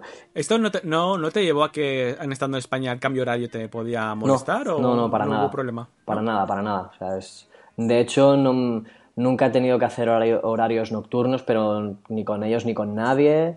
Es decir, como es un trabajo que te mandan a hacer y tú tienes que ir entregando y ellos te van dando feedback, mmm, tampoco es que estés constantemente hablando en directo, ¿no? Entonces yo habitualmente por las mañanas aquí estoy trabajando solo y ya por la tarde la gente se empieza a conectar y... Ya le pasas. Y hablamos... le dejas. hablamos, no, pero bueno, es, el momento de, hablar con la gente, si tienes dudas, si lo que sea, pues hablas con la gente y ya. sí, es bastante... La verdad que en este sentido es bastante tranquilo. Está, sí, no trabajas mano a mano con otros diseñadores de personajes o trabajáis de forma independiente? Mm, depende. Hay veces que también depende un poco del rollo que te lleves con ellos, de, a fin de cuentas son, somos personas y cada uno de nosotros tenemos tareas asignadas pero hay, hay veces en las que dices, eh, tío, em, he visto lo que estás haciendo y ¿te importa si dibujo encima tuyo? O, oye, mira lo que estoy haciendo, ¿te importa dibujar encima de lo que hago? O vas a alguien de 3D y le dices, tío, mira, ¿esto te parece lógico? ¿Tú tienes alguna idea aquí, tal, no sé cuánto? Sí, es un proyecto bastante, bastante colaborativo, por así decirlo. Sí. Digo, por si encuentras a otro eh, diseñador de personajes que que estéis trabajando, si tú has puesto mucha parte de Sergi, por ejemplo, si él puede, puede, coger esa parte y adaptarlo a su diseño, o a viceversa, o, es, ¿sabes? Porque claro, tenés, supongo que tienes que encontrar ese nivel en que todos los diseños funcionen por igual, o sean todos del mismo universo, y siempre va a haber una parte tuya que a lo mejor otro puede encontrar, o viceversa, que tú encuentres algo interesante en, en los diseños de otro. Sí, sí, sí, o sea... En esto sí que a veces tenemos personajes de los que nos enamoramos y es como en plan, oh, este no lo toques, o tenemos personajes que no estamos tan enamorados de ellos o lo que sea, que es como en plan de, de tío, eh, píntale lo que quieras encima, ¿sabes? Y sí, es, bastante guay. También quería comentarte, ¿tenía, ¿teníais plazos de trabajo? O sea, un timing muy marcado para, trabajar o libertad total? Mm, hombre, tampoco libertad total, pero no es. Pero no suelen ser timings muy. muy bestias. ¿Sabes? Al menos en la parte que, que me toca a mí, de hecho, yo siempre suelo entregar bastante antes de lo que me toca. Es decir, en este tipo de, al menos por lo que a mí me ha tocado, tanto en esta empresa como en otras, siempre han sido gente muy amable que no me han metido tampoco ni mucha presión, ni prisas, ni, no sé, los, los americanos sobre todo, parece que sean como, o sea, parece que entiendan el hecho de que, de que bajo presión se trabaja peor. A mí me ocurrió también con, empresas americanas que con el timing es como, ¿qué tema hay? Tranquilo, lo que haya que salir, este es el final, o sea, esta es fecha final. Exacto. Entonces lleguemos ahí, podemos trabajar. Pues Sergi, ahora me gustaría entrar un poquito en cómo has abarcado el proyecto, qué, te ha inspirado o, cómo has hecho para trabajar en este proyecto, que aunque sé que es tu estilo, hmm. no sé si has chupado de algún lado o cuáles son tus referentes, un poquito ver el, cómo, el cómo has trabajado y también qué has realizado, porque yo he visto las ilustraciones que, pondré enlaces en la entrada, que ya veréis que, cómo son, pero que expliques un poquito ese, ese lado tuyo ya más personal. Mira, si quieres, lo, lo divertido de este proyecto es que se parece mucho, es, o sea, un 80% parecido a lo que yo haría estando en casa. ¿Sabes? Así que si quieres. ¡Qué genial! Claro, si quieres, yo te hablo de, de mi propio proyecto personal, que, que a nivel de estética es súper parecido, y entonces ahí ya, pues como que, ¿sabes? De hecho, mi proyecto, mi proyecto personal se llama Fury Beats, y de hecho es casi todo lo que puedes ver mío en internet. Sí, en tu Art Station creo que justamente has subido los de, Borderlands, los de Borderlands y los de antes de Borderlands son esos, ¿verdad? Sí, exacto. Y de hecho de Borderlands todavía tengo dos gigas para subir. Sí, no, no, es que tengo que ir con calma, tengo que ir, con calma porque tengo que, quiero ponerlo todo bien, bonito, que se vea presentable, ¿sabes? Eh, elegir, porque hay muchas cosas que, claro, o sea, son iteraciones y repeticiones y repeticiones de una cosa cambiando pequeños detalles y es como, bueno, pues tampoco voy a aburrir aquí a la gente subiendo un puto millón de, diseños, ¿no? Y lo que mola eso, para los que lo estéis escuchando, de verdad, ir al, al ArtStation, poner todos los enlaces para que podáis acceder en, la entrada del, del club. Y es flipante el trabajo del personaje puesto ahí en una frontal y de pronto todos los peinados, todas las máscaras, la ropa, o sea, es exagerado el nivel de, de, personificación y de diseño que hay, que es como, para los que nos gusta eso, es como una pasada. Estaba viéndolo y yo, por favor, que sea más largo, que tenga que hacer más scroll para que haya más todavía. Gracias. Pues mira, sinceramente, la verdad es que yo con esas cosas siempre he pensado que, que igual pasarte en un solo post de, cantidad de imágenes, tío, es, es un poco contraproducente, ¿sabes? Porque yo creo que la gran mayoría de la gente no es como, no es así en plan de venga, sigo scrolleando y scrolleando y scrolleando, sino que llega un momento en el que, en el que la cabeza te peta y ya no puedes ver más. Dices, vale, eh, necesito parar. Necesito parar. Sí, pero bueno, tú en tu caso creo que has hecho incluso tres entradas. Una de ellas, eh, pues son de, por, personajes, ¿no? Es la, la, que es un poco más punk. Es que no, no, me conozco los nombres, disculpa. A ver, creo que era esta. La Female Punk, por ejemplo, y es el mismo personaje llevado a, todos los límites y a todo lo que a todo lo que puede llevar. Que sí. aunque sea largo, está dentro de un, de un, de un mismo hilo y por eso es interesante. Si fuera mejor un poquito de todo a lo bruto, a lo mejor si es muy, claro, largo. Es que, es que ahí está el tema. Que, exacto. Es decir, estos posts que yo intento hacer, intento que no sean súper largos, ¿sabes? Que tengan como mucho 5, 6, 7 el post de al lado, el que es de las chicas este me parece que subí 23 imágenes y ya me estaba pareciendo a mí demasiado, ¿sabes? En plan de, de bueno, córtate un poco, ¿sabes? Pero, pero bueno, en fin, yo qué sé. Muy yo lo veo muy guay. Gracias. Pues, pues mira, te, hablo de mis proyectos personales de Fury Beats, que es muy parecido, y ahí puedo hablar yo todo lo que quiera. Para empezar, yo empecé con esto del, del post-apocalipsis a raíz de jugar a, a, Yo había...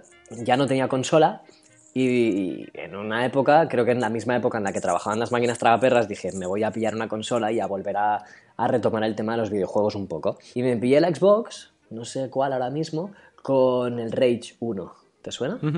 Sí, sí. Y nada, me, me, explotó mucho la cabeza con el rollo del post-apocalipsis mezclado con ciencia ficción y demás. Y dije, Dios, Dios, Dios, Dios, Dios, yo toda la vida he querido hacer esto y, y ¿por qué no? ¿Sabes? Entonces, ya pillando referencias de cuando yo era pequeño, ahí hay muchos, hay muchos fans de, de, Mad Max que me van a matar, pero a mí la peli que me voló la cabeza fue Waterworld. Ah, bueno, es que es apocalíptico, a ver, estéticamente Waterworld dirán lo que quieran, pero mola. No, no, y a nivel de historia también me gustaba más que Mad Max. O sea, sé que yo entiendo que ese es un tema ahí complicado, pero no sé, la vi. Yo creo que la vi en un momento con mi padre cuando, no sé, tenía 8 o 9 años y la vimos juntos, no sé, me, se me quedó muy metida en la cabeza.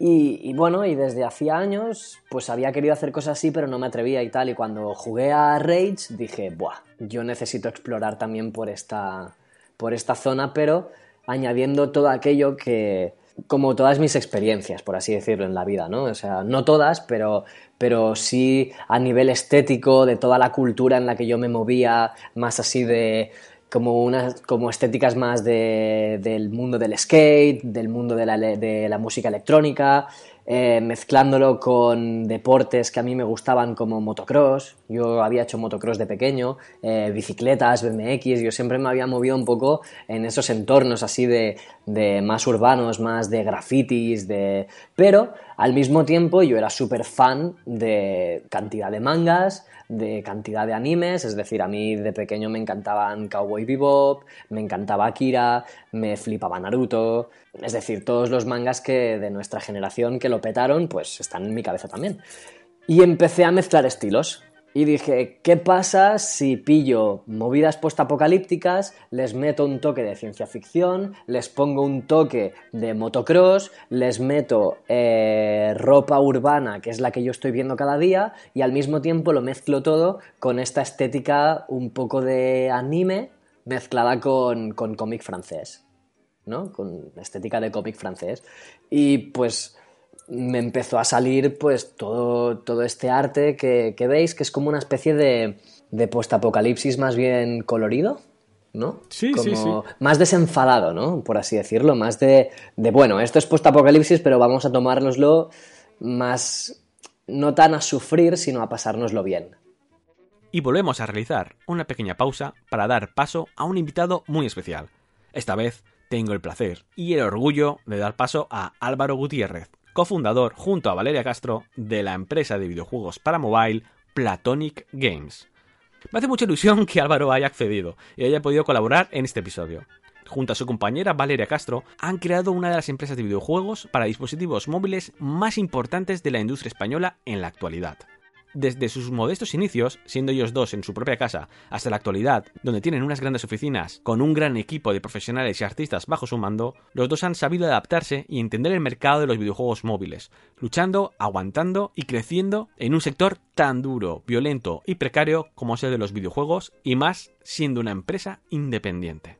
Además, Álvaro es desarrollador y lleva a sus espaldas no solo la gestión junto a Valeria de la empresa, sino que supedita el equipo de desarrollo y trabaja mano a mano con los diseñadores e ilustradores del estudio, lo que nos dará una visión interna del sector de la propia industria del videojuego en profundidad respecto a los artistas y dibujantes que trabajan en él.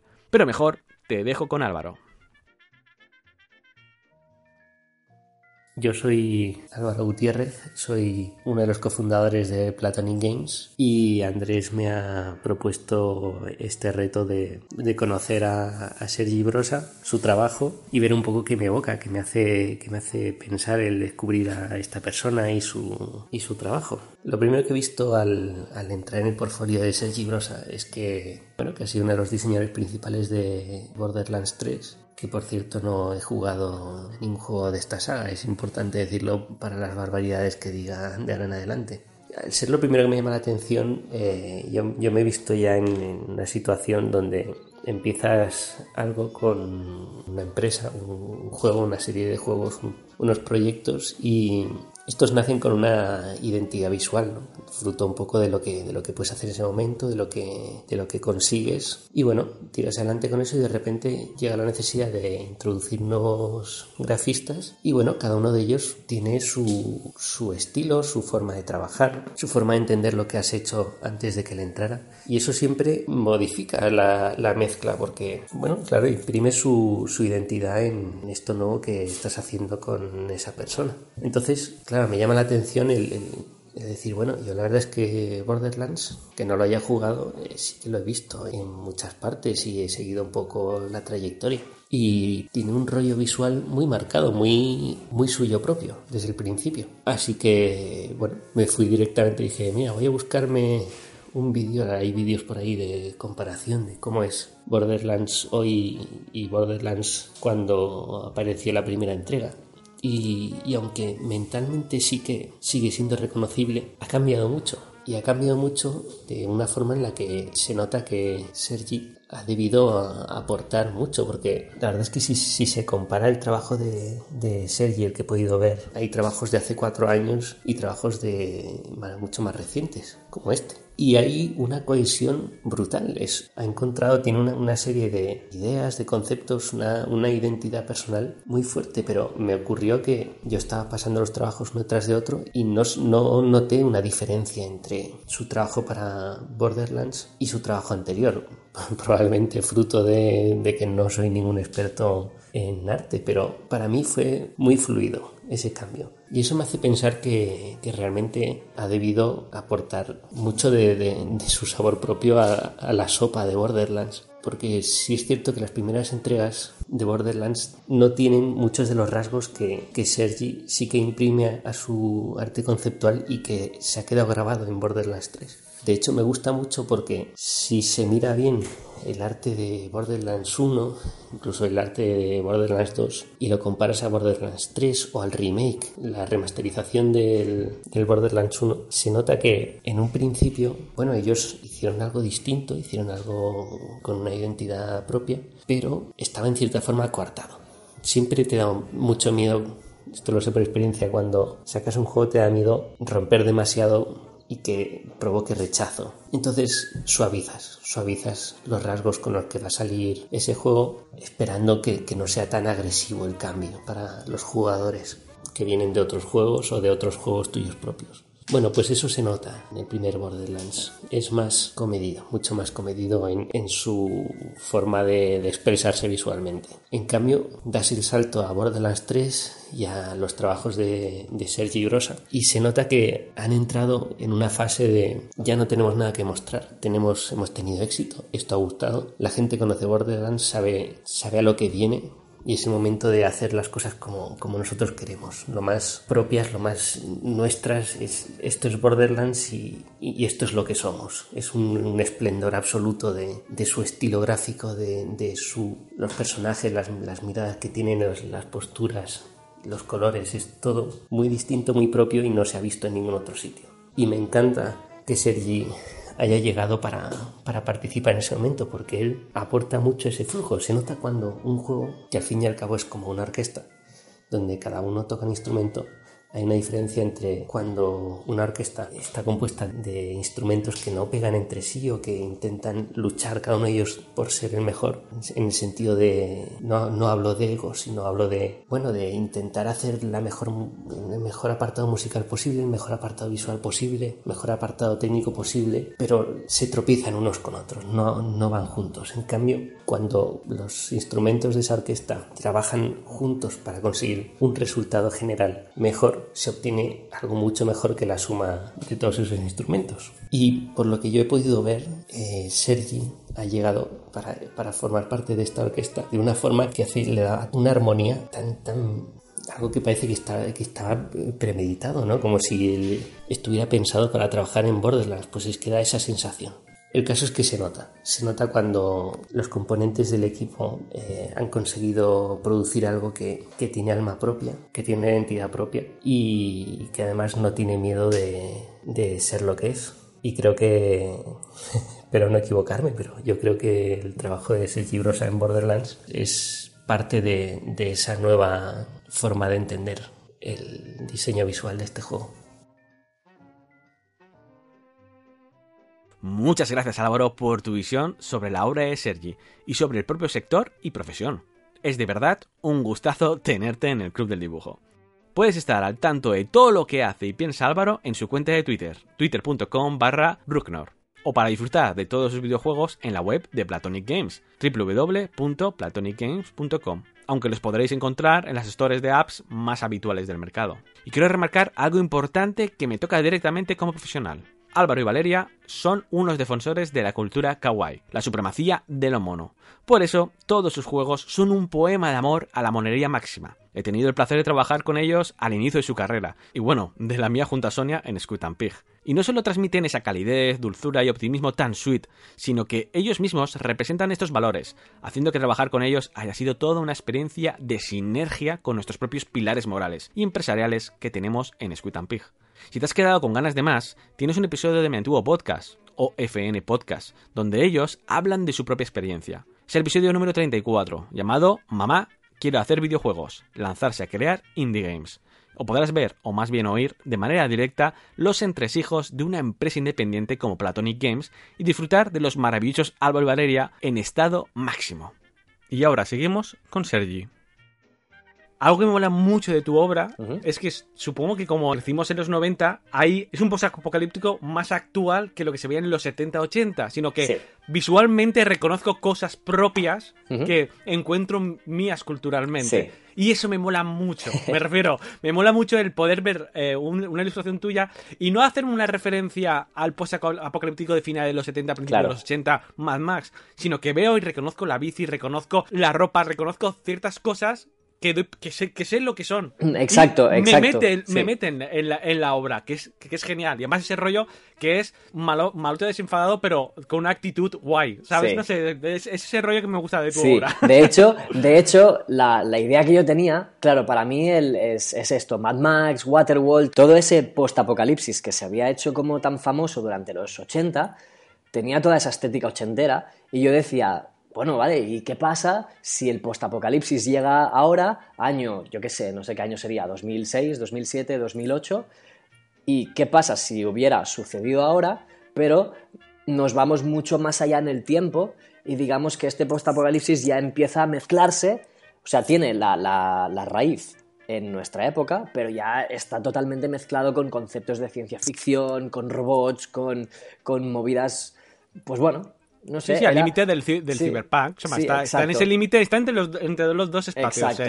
La, distópica de apocalíptica y el cyberpunk. Totalmente. Además, tus zapas me encantan, las zapas que dibujas son, son maravillosas. también a medida, también, por ejemplo, en cuanto a los zapatos, a medida que han ido pasando los años y han salido modas que me gustan más, pues dejo de, de dibujar zapatos que me gustaban hace cinco años para dibujar zapatos que me gustan ahora. ¿Sabes? O zapatos que yo usaría más bien ahora, por ejemplo, por decirte algo, eh, igual ahora dibujo más Martins y más, o sea, botas Dr. Martins y más botas Timberlands que zapatillas de skate, por decirte algo, ¿sabes? Y, claro, que evoluciona con tu gusto. Claro, exacto, exacto. Y como, y como a fin de cuentas es trabajo personal, pues tampoco tengo a nadie que me diga, mira, esto no, ¿sabes? Entonces, pues bueno, voy ahí probando Y también es cierto que a, medida de ir trabajando en la industria, te vas quedando con ciertas cosas que te molan y dices, hostia, todo esto que me está molando lo puedo yo incluir también en mi trabajo, pero de otra manera, en el que se nota, o sea, la influencia se notará que es la misma, por ejemplo, todo el rollo western de, pistoleras, de, cinturones, de cuero, etcétera, aplicado de maneras ligeramente distintas a una cosa y a otra. Y, por ejemplo, yo en, mi, en mi trabajo personal me gusta irme un poco más a ciencia ficción, de lo que nos vamos en la empresa, ¿vale? Pues bueno, pues cojo y lo hago porque, porque puedo, porque es mi... Sí, sí. porque haces lo que quieres. Sí, exacto. Y nada, pues ahí te, he hablado un poco de lo que son mis influencias y de, y de por dónde van más o menos los tiros de mi estilo. Ok, Sergi, eh, coméntanos un poquito tu proceso de trabajo o qué, herramientas usas para, trabajar. Bueno, em, herramientas utilizo bastante básicas, es decir, tengo Photoshop, tengo una Wacom bastante normal. Sí que durante un tiempo utilicé una, una Cintiq de estas grandes. Pero no sé, tío, no, no, me gustó mucho el rollo porque desde que soy bastante pequeño he utilizado Wacoms y el rollo de dibujar con la mano tapándome el lienzo es, me distrae muchísimo. Al mismo tiempo me daba dolor de espalda, se me calentaba mucho la mano en verano, sudando y horrible. Así que trabajo con una Wacom muy normal. Photoshop Qué bueno, eres de los que ves. O sea, es la primera vez que veo a alguien que es a la inversa. Porque normalmente siempre que hablo, casi todos los profesionales de no, lo paso a la pantalla y es un cambio genial, Andrés. Ya no tengo que estar acostumbrándome. Y eres el primer profesional que encuentro que realmente está acostumbrado a, la tablet y cuando pilla la de pantalla, no, no, no, no, no. Y olvídate de dibujar en papel. O sea, yo ya no me acuerdo de dibujar en papel. No. Eh, hace muchos años que no lo hago y no. Ya no. 100% pues digital. Sí, total, totalmente. Y nada, pues mi, joder, el proceso, a ver, ¿cómo, cómo lo explico? Vale, claro, es que ahí depende mucho de, si trabajas para gente o trabajas para ti mismo. Cuando trabajas para otros, por ejemplo, lo, lo habitual es que te pasen una descripción de quién es este personaje, de dónde viene, a qué se dedica y a veces sí, a veces no, te dan un poco de referencias de decirte, mira, queremos que sea, por ejemplo, en el juego tenemos un personaje que es como un cowboy, ¿no? Que, pues bueno, ahí claro, evidentemente me dijeron, este tío pertenece a una facción de armas que la lleva una gente así, que son como cowboys y, y bueno, y pues, pues es como un cowboy del espacio. Pero luego hay otros personajes que que no te dan muchas referencias, es como un plan de, bueno, mm, explora, a ver qué nos enseñas, etc. Entonces, cuando, cuando sea como sea, siempre acabas buscando mogollón de referencias de cantidad de cosas que te han molado, o sea, películas, a videojuegos, series de animación, te vas a Pinterest y abres una pestaña que te abre mil pestañas, que te abren otras mil pestañas y ya cuando te das cuenta ya las referencias visuales son brutales. Y a partir de ahí, pues ya vas como seleccionando un poco qué, cosas te gustan más, qué cosas te gustan menos. Y, bueno, y a partir de ahí empiezas como a mezclar, a crear, a ver cómo otros han hecho tal chaqueta de no sé qué para tú decir, vale, mira, esto podría funcionar, pero lo voy a cambiar esto, esto y esto, y, yo qué sé, ¿sabes? Pues bueno. Te tiene que funcionar muy bien el trabajar en, en digital eh, para el tipo de trabajo que, haces en, en, Borderlands 3, porque lo que hemos comentado antes, ¿no? El, si hay tantos cambios de vez en cuando con, los demás equipos, al ser totalmente digital y tener el cambiar y, ser rápido a la hora de poder modificar un diseño tiene que, sí, sí, claro. ser bueno, ¿no? Sí, lo, lo único malo de todo esto es que cuando cuantos más cambios te piden, más capas tienes que ir añadiendo por encima y entonces vas perdiendo. Yo, por ejemplo, en mi proceso de trabajo soy bastante metódico al menos cuando trabajo yo solo, y es como que lo tengo todo dividido en grupos, en capas, en todo, entonces hacer cambios de color me resulta súper fácil porque solo tengo que ir a la capa en la que hay un marrón para cambiarlo a verde, azul, lo que sea, pero cuando te piden ya cambios de forma, al menos con mi estilo que tiene como línea por encima y luego por debajo color, ahí ya es una putada porque una de dos, o te vas al proceso largo que es entrar en la capa de línea, borrar, entrar en la capa de color, borrar, y claro, igual tengo 5, 6, 7 capas de color en las que tengo que ir borrando cosas y lo que acabo haciendo es dibujando encima, cargándomelo todo. Eh, acoplando todo en una sola capa y a tomar por culo. Y, y al final, claro, cuantos más cambios te piden, más guarro te va quedando el resultado, ¿sabes? Pero bueno, al final de todo, haces una versión en limpio, todo queda bien, todo el mundo contento y fin. Hay algo que se me estaba olvidando de, comentar y es, que, y es que ya hace un tiempo que, suelo diseñar eh, simplemente con vistas frontales de lo que son los personajes en plan estáticos, ¿vale? Digamos que cuando, cuando tus diseños pasan a producción de 3D, habitualmente siempre tienes que hacer como el turn. Eh, Plantazo y perfil, ¿no? Del personaje, podemos decir. Exacto, exacto. Entonces yo, llegado un momento, pensé, tío, para ser como soy yo, o sea, para mi manera de dibujar, a mí me cuesta dibujar eh, haciendo posturas. ¿Vale? O sea, sé que hay mucha gente que es que le encuentra como mucho más atractivo a dibujar pues gestualizando y tal, porque además es, sí que es verdad que, le das como un carácter al personaje que, le das como cierta actitud, ¿no? Añades información al personaje según la posición que estás. Exacto.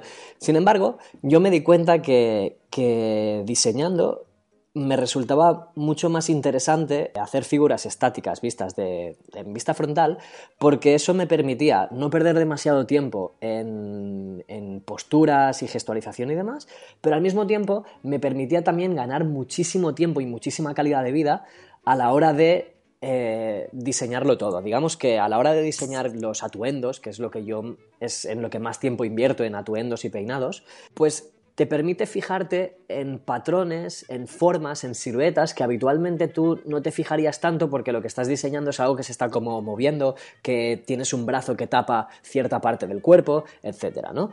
Y no solamente eso, sino que además mm, dibujando de vista frontal haces simétrico y automáticamente se te duplica todo. Con lo que digamos que de esta manera tú ganas un mogollón de tiempo o sea, estás, estás ganando un montón de tiempo y estás, pues eso, si no te importa, estás ahorrándole un montón de tiempo a, quien sea que esté trabajando contigo. Porque lo estás mostrando, estás justamente tu trabajo que es el de diseño de personajes, que tienes que quedar claro cómo tiene que ser. Sí. Te viene genial eso. Además, no te dificulta, o sea, te facilita a la hora de realizarlo, ¿no? De, ejecutarlo, de producir, voy a, voy a llamarlo producir, pero a la hora de, de conceptualizar, claro, al no tener la posición, tienes que focalizar mucho en lo que va a transmitir cada pequeño detalle que le pongas. Me refiero, claro. Ahí está la gracia. Eliminas la parte gestual que te puede decir si este personaje es malote, si este personaje es retraído o todo lo que tenga el personaje y de pronto es como un, lienzo neutro. Claro. Que recae 100% en el diseño. Eso, eso es jodido. de hecho, de hecho, sí, sí, es jodido y, y digamos que este proceso tiene sus pros y tiene sus contras y yo no sé si todo el mundo me dejaría trabajar así.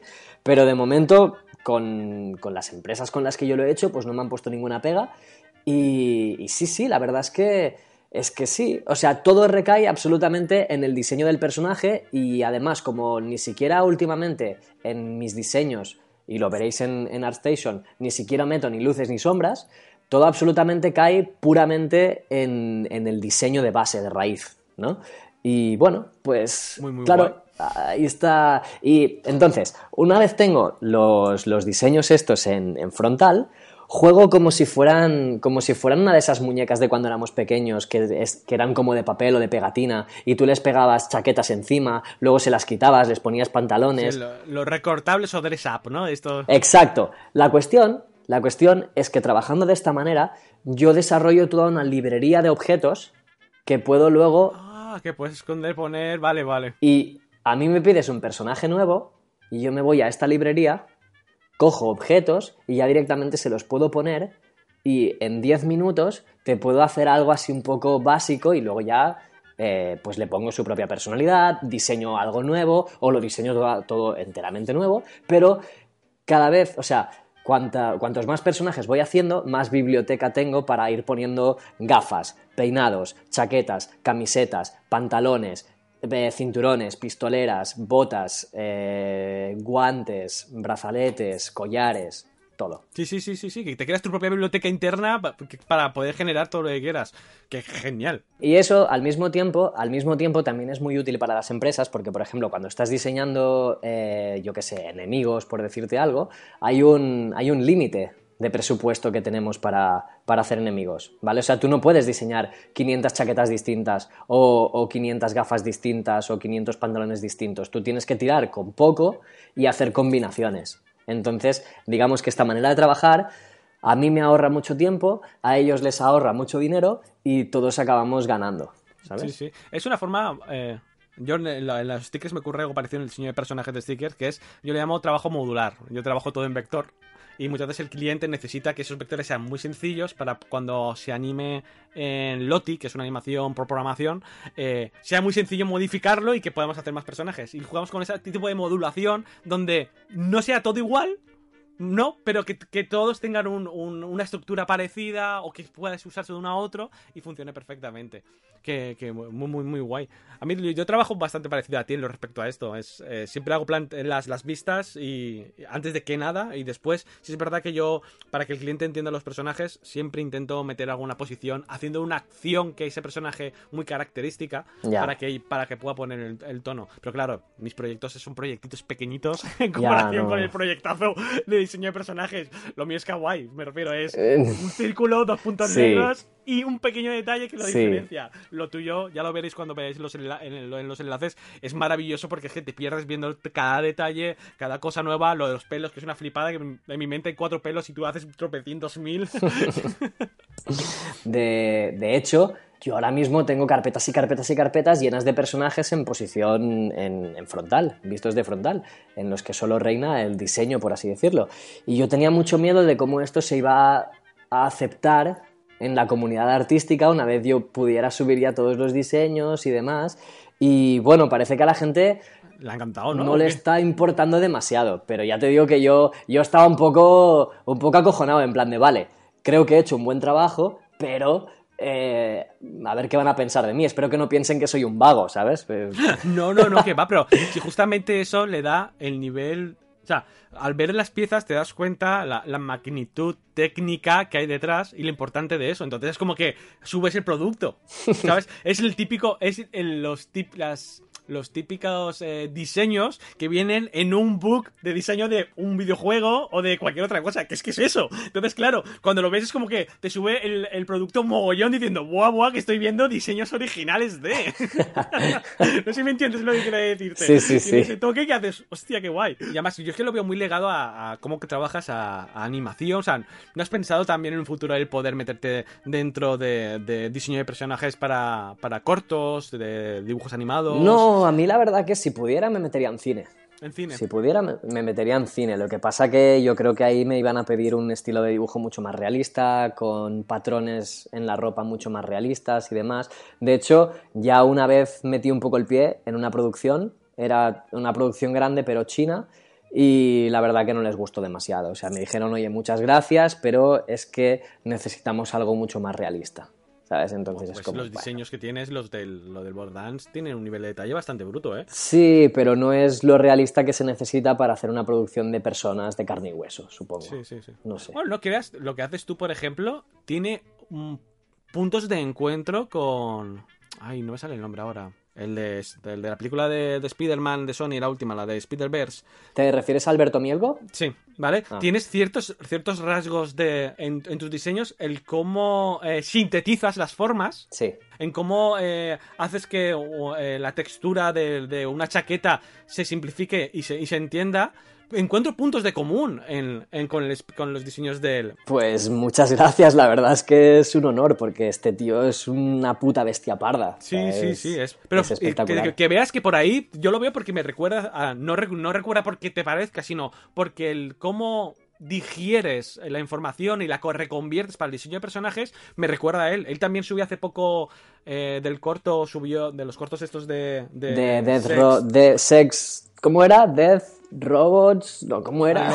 Sí, sí, ahora mismo no caigo, pero la serie de Netflix. Esa, esa, la serie de Netflix, la que mola. Y, subió justamente eh, entradas de, de las, sus plantas, ¿no? De los personajes, el diseño y tal, que tiene cierto parecido a, a lo que realizas, salvando las distancias, evidentemente. Pero que por ahí, yo qué sé, que, que puedes tener un buen camino y además que con un diseño de personajes interesante, que es lo guay. Que es lo difícil, a ver, Sergi, es que tener ese estilo ya tan metido tuyo donde hagas lo que hagas se te reconoce como trabajo tuyo, pero te puedes adaptar a un Borderlands o te puedes adaptar a tu proyecto personal, pero todo ello tiene un estilo Sergi Brosa que mola. Que eso, es, lo complicado, no eres un curry. O sea, lo que quiero decir es que no eres un trabajador que está haciendo un trabajo imitando el estilo de otro, sino eres un ilustrador, un, un ilustrador, un diseñador de personajes para remarcar más, con un estilo propio que las marcas se aprovechan para generar su propio contenido. Que es como Ah, estoy levantando los dedos del, del brazo, no me veis, pero. Hostia, es de puta madre. La verdad que en eso he tenido muchísima suerte. O sea, yo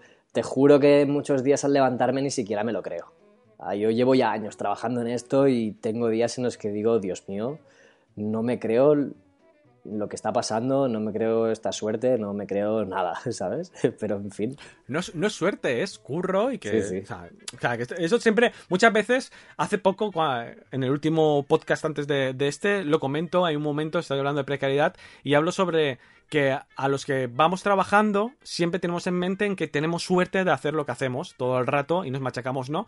Y es de, no solamente suerte, evidentemente la suerte es un factor que hay que tener en cuenta por, por muchas cosas, pero es también por el trabajo que realizas, por el esfuerzo que realizas, que no todo, no, no cae del cielo y dices tú, No. eh, he acabado trabajando para esta empresa. No, no, es verdad, a ver, Detrás hay, un sí, peso sí. tuyo real. Sí, sí, a ver, claro, yo digo suerte, pero, pero han sido muchos años de sacrificar muchísima vida social, de trabajar súper duro en casa, de trabajar muy fuerte también en las redes sociales. Ahora las tengo un pelín abandonadas desde que tengo trabajo porque, porque bueno, como tampoco lo necesito tanto, pues tampoco le meto tanta caña y se nota, la verdad que se nota. Pero, pero sí, sí, o sea, en ese sentido sí que es cierto que hay un trabajo fuerte detrás, pero también, yo creo también en un factor hay un poco de suerte. Y bueno, Sergi, creo que ya hemos hablado largo y tendido eh, de, de tu experiencia y de tu recorrido. Eh, muchas gracias, a mí me ha encantado el programa. No sé a ti si, si la- si- si has pasado un buen momento. Y creo que puede ayudar mogollón a, a los oyentes que, que están pensando, sobre todo, porque me llega mucho mail de, de gente joven que está estudiando que quiere dedicarse a videojuegos, que quiere dedicarse a diseño de personajes, Sí. a concept mucho. Me sorprende mucho. Y creo que eres un ejemplo claro de, de que se puede llegar a hacer y que, que es real, que no tienes que ser un norteamericano en la Carl Arts o cualquier universidad norteamericana para poder llegar a eso, ¿no? Pues sí, eh, nada, no sé, o sea, muchísimas gracias por, por invitarme. Ya te lo dije que, que a mí yo soy consumidor de podcast y estoy ahora mismo con una sonrisa de oreja a oreja por poder haber formado parte de uno. La verdad que me lo he pasado súper bien. Creo nos hemos pasado un buen rato hablando y mucho más que podríamos haber y estado. más que podríamos Sí, estar. y mucho Eso más. que lo, que lo digan y si, le- y si dejan muchos comentarios y envían mensajes que te envían a ti o a mí de oye, estaría guay que habléis uno, nos, hacemos, nos marcamos uno ahí de 5 o 8 horas de estos Ideal, hablando sobre ideal, sí, sí. el sector o de lo que sea. De lo que sea, de lo que sea, sí, sí, total, total. Y nada, me lo he pasado súper bien y claro, es normal que, que la gente, que los chavales quieran, quieran dedicarse al concept art porque realmente es algo muy divertido. O sea, cuando, cuando consigues ya meterte dentro, ya es como, al menos mi experiencia, es tortuosa pero divertida. Y al final acaba siendo algo realmente súper divertido. O sea, es, es genial. Yo, yo siempre recomiendo a los chavales que me preguntan que le digo, tener cuidado, pero recomiendo que vayáis, es el ArtStation. Sí. Es de ir a ArtStation, mirar lo que hay, ver cómo hay muchos profesionales, todo lo que hay. No os deprimáis porque todos tienen un nivel muy alto y muy harto, Uf. pero No, no, sí, sí. es una, es una vía. Es que sí, sí, el tema de... Vale, mira, ¿ves? Algo que, que me gustaría recomendar es precisamente eso. Precisamente el hecho de entender que siempre que te metas en Internet va a existir mucha gente, o sea, miles de personas que van a ser mucho mejores que tú. O sea, siempre nos pasa a todos, a mí me pasa, le pasa a todo el mundo. Y caer en, en la tristeza y en la depresión por eso y en decir "Es que yo no voy a llegar, yo no voy a llegar, pues no, no vale para nada. Y fustigarse a uno mismo y no. O sea, simplemente acepta que hay gente más buena, acepta que hay gente más mala. eh, tú estás donde estás, puedes seguir trabajando para mejorar, pero a fin de cuentas tampoco pierdas la salud en ello, ¿sabes? Tampoco... Con esto, Sergi, cerramos. Muchas gracias por haber venido al Club del Dibujo. Gracias. Hasta luego.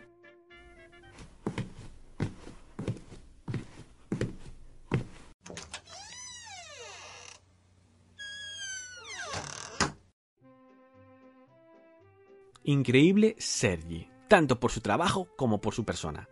No sé a ti, pero a mí me ha encantado poder hablar con él y que nos descubra un mundo tan interesante como es la especialización del dibujante profesional en concept art y diseñador de personajes. De verdad, muchas gracias Sergi por poder sacar una tarde para acompañarme en el club y mostrarnos tu evolución y realidad actual profesional. Ha sido todo un honor y disfrute tenerte.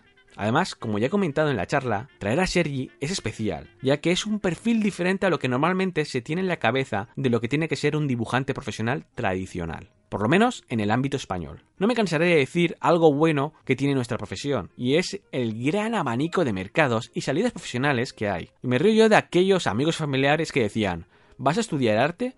Pues si de eso no hay salida laboral. Y justo vivimos en un momento donde el entretenimiento visual, en cualquiera de sus formatos, ya sea cómic, videojuegos, películas, series, aplicaciones o lo que sea, necesita comunicadores gráficos, desde historietistas hasta dibujantes de stories o diseñadores de iconos o cualquier otro tipo de trabajo plástico visual. A mí me ocurría, y me ocurre, que sin querer pienso que solo hay dos o tres tipos de salidas cercanas a lo que hago directamente o por los círculos donde yo me muevo. Pero la realidad de clientes y proyectos es muy amplio y con unos perfiles y colores de lo más diferentes. Y Sergi es un ejemplo de todo ello. Tenerlo en el club es una manera de evidenciar esos diferentes caminos profesionales que se abren para todos nosotros. No quiero acabar este bloque sin recordar dónde puedes encontrar a Sergi Brosa y a su obra. En primer lugar es su portafolio en ArtStation, tan impresionante como él, artstation.com barra sergibrosa. El segundo es su Instagram, donde podemos ver su lado más humano, instagram.com barra sergi-brosa. O también puedes seguirlo en comunidades como Behance, behance.net barra brosa, o en el nombrado ya DeviantArt, donde empezó todo, deviantart.com barra brosa.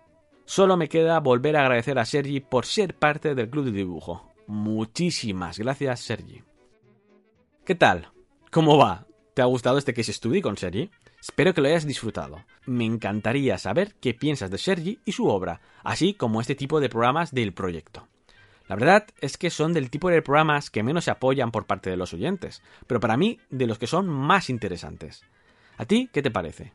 Por favor, hazme llegar tu opinión sobre ellos. Si te parecen entretenidos, aburridos, interesantes o no les ves sentido, todo lo que me puedas aportar me ayudará a plantear los futuros programas.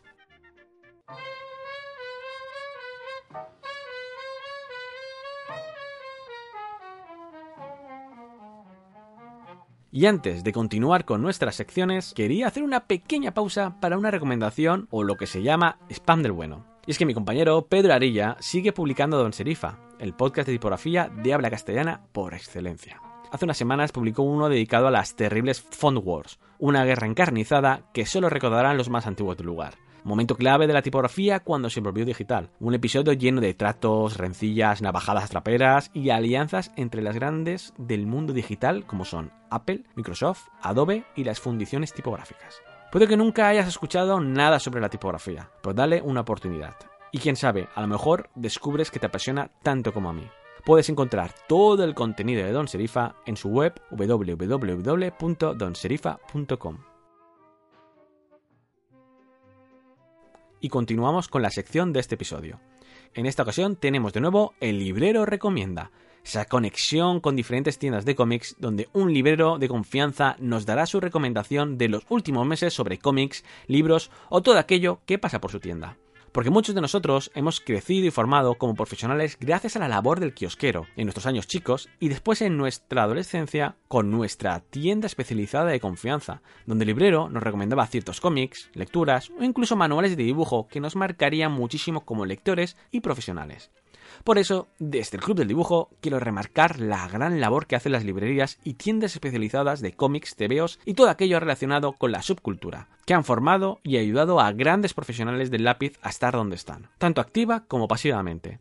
Además, quiero hacer visible toda tienda, por grande o pequeña que sea, y que nos den su visión y recomendación particular. Para esta ocasión, conectamos con una de las tiendas especializadas más antiguas y reconocidas a nivel nacional, esta vez tengo el gusto de jugar en casa, ya que esta tienda está en la ciudad del Turia, en Valencia capital. Y no es otra que el templo del cómic de la Terreta, la conocida e histórica Futurama Comics.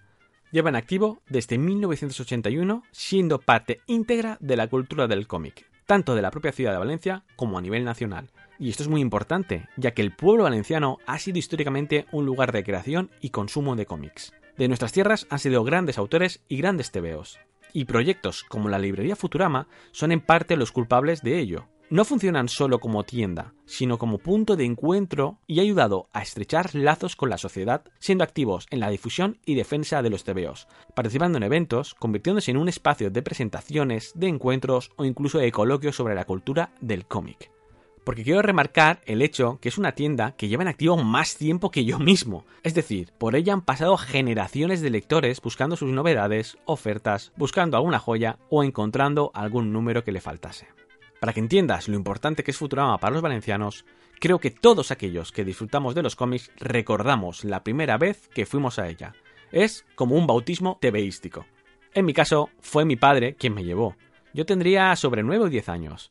Yo vivía en la periferia de la ciudad, así que no podía ir solo a la librería. Y recuerdo pedirle a mi padre varias veces que me llevara al centro de la ciudad para ir a Futurama. Al final llegó el día y recuerdo perfectamente entrar en la antigua tienda que tenían y perderme por las estanterías, una por una, ojeando y manoseando tanto cómics españoles, franceses, norteamericanos y alguna cosa manga que otra, pero en esa época había muy muy muy poco.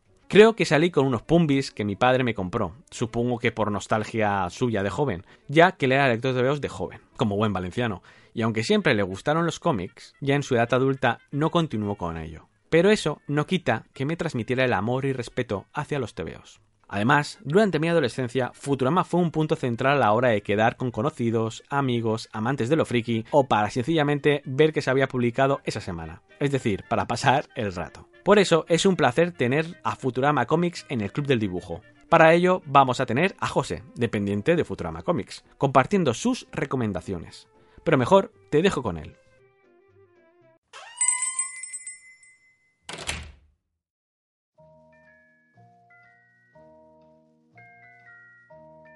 Andrés, y, gracias por, darnos esta opción a hacer aquí nuestras recomendaciones para, tus oyentes.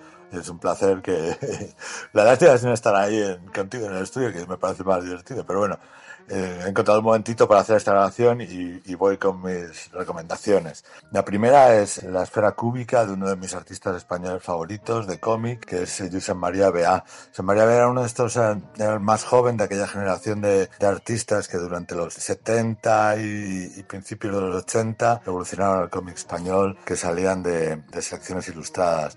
A mí es, mi favorito de todos porque aparte de ser un gran dibujante como todos, un fenomenal guionista, es un artista muy personal que introdujo un humor eh, muy surrealista, un gusto por el delirio que, que, a mí me, me, encanta. No solo es muy bueno, no solo dibuja muy bien, además dibuja muy a su estilo tanto en color como en blanco y negro, aparte de... tiene, tiene un, sello muy propio. Tú cuando ves un dibujo de Bea dices, Bea. y tiene su humor tan suyo que es, por ejemplo, lo de poner, cuando trabajaba en Crepi, lo de ponerle la barretina al, tío Crepi, ¿no? Pero la esfera cúbica, ¿por qué la esfera cúbica? Porque era, es una colección de, historietas que, que, que salieron editadas en su revista, en, la revista Rambla que editaba junto a, junto a, Luis García y creo que es donde está más suelto. Bueno, también en Peter Himnos que ha sido reeditado hace poco, pero la esfera cúbica, los guiones son, son completamente delirantes y eso es, lo que más me gusta de todo. Y bueno, a mí me parece que es un artista completamente genial. Yo creo que si en esta España, en este país hubiera justicia y memoria que no hay, sería considerado como una especie de, de Alan Moore patrio, ¿no? Me parece un, un nombre desde luego a recordar, a reivindicar y esperamos que algún día nos alegre la vida con una nueva historieta. Y bueno, por, también por, por, dibujar ciencia ficción, por ser una historieta de ciencia ficción y porque cuando la leí, la leí me acordé de Bea, quería recomendaros Vidas Paralelas de, Oliver Srawen. Como sabéis es el, dibujante europeo del momento, uno de ellos, este autor belga que tiene también el mismo gusto por el humor surrealista y el delirio. Y, joder, su última obra es que además son unas historietas de, ciencia ficción, son todas historietas protagonizadas por él mismo y, sus familiares.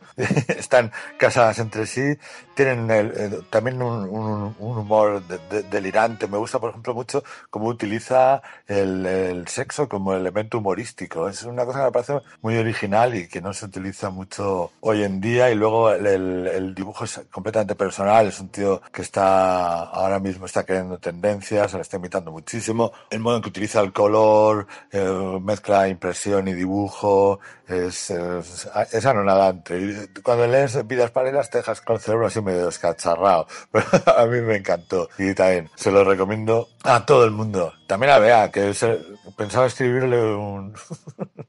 por si lo escucha, lo conocí una vez en la tienda y, me dio su número de teléfono y quería enviarle un WhatsApp, pero me da vergüenza, porque me da mucha admiración. pero Bea, si lo estás escuchando, píllate vidas paralelas o dímelo y te lo envío a casa. Venga, un abrazo amigos, chao.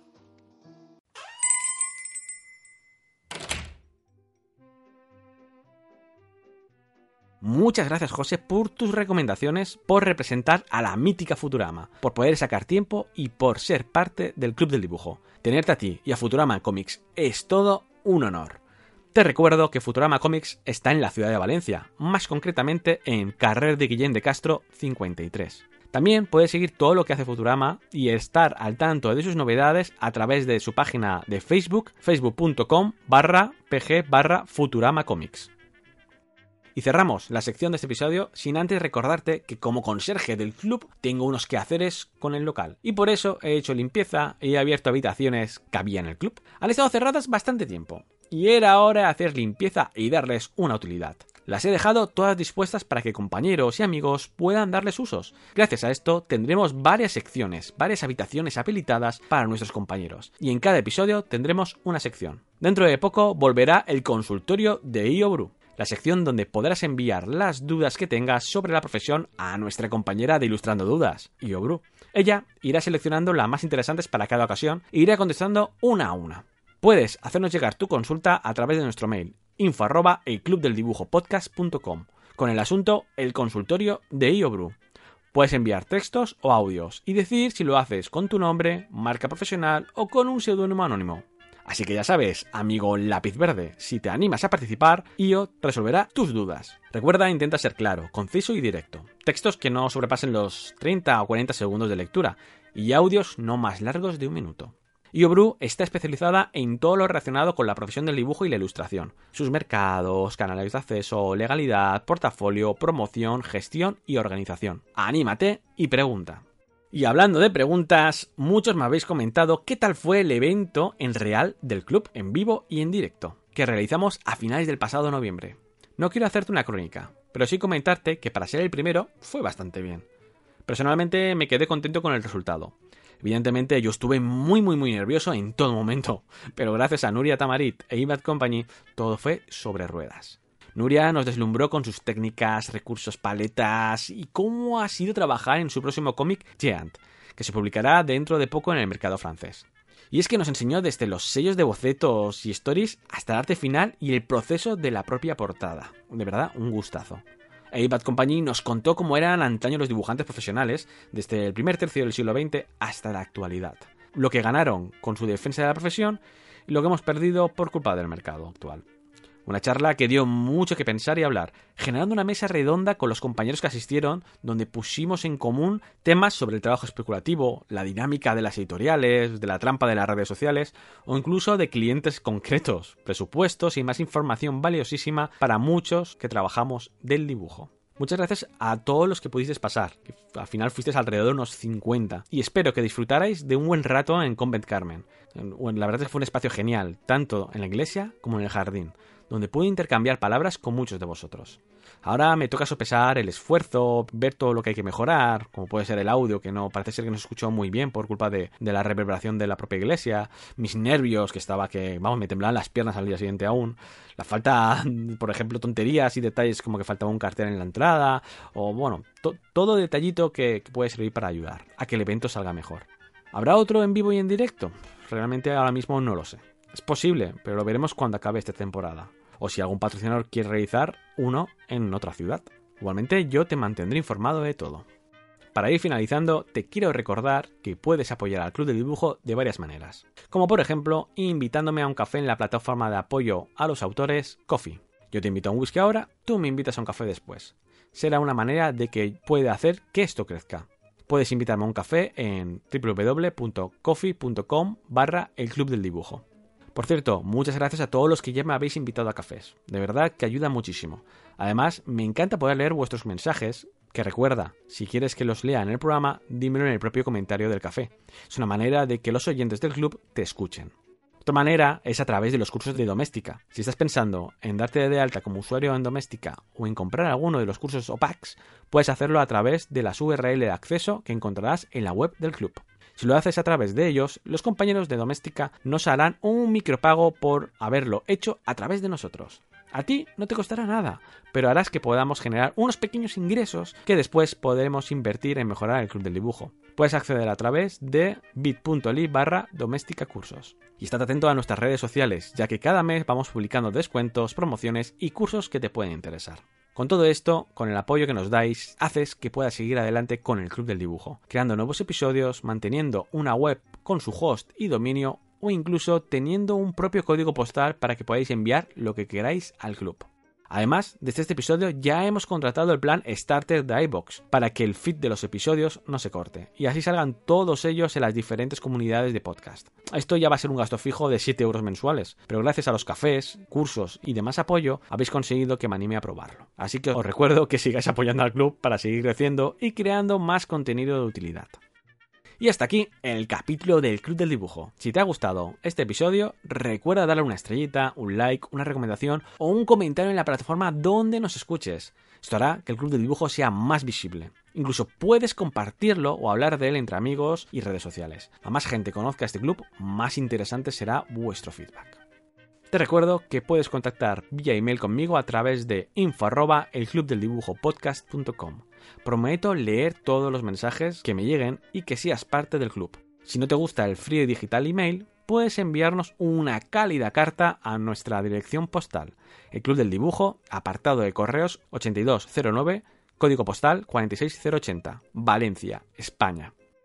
Y me vas a tener que disculpar, pero ya se está haciendo tarde, que tengo que ordenar unas paletas de color para un proyecto largo, que uno tiene que ganarse sus lentejas. Si quieres, quédate un rato más, estás en tu casa, pero recuerda cerrar la puerta al salir. Vuelve cuando quieras y conversaremos otro ratito. Te dejo con Lady Bird de Nancy Sinatra y Lee Hazelwood. Espero verte pronto, nos escuchamos en el Club del Dibujo.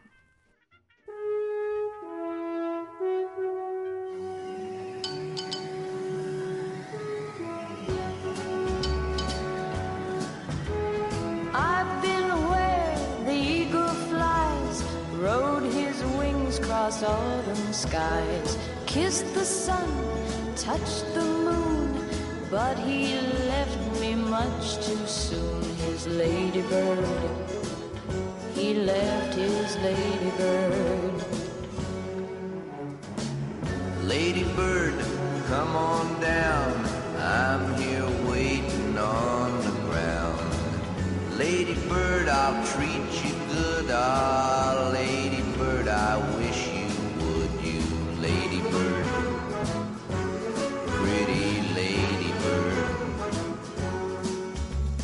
Lightning flashed across the sky the night he taught me how to fly. The sun came up, and then I found too soon he laid his lady down, his ladybird. I'm his ladybird. Ladybird, come on down. I'm here waiting on the ground. Lady Bird, I'll treat you good. Uh.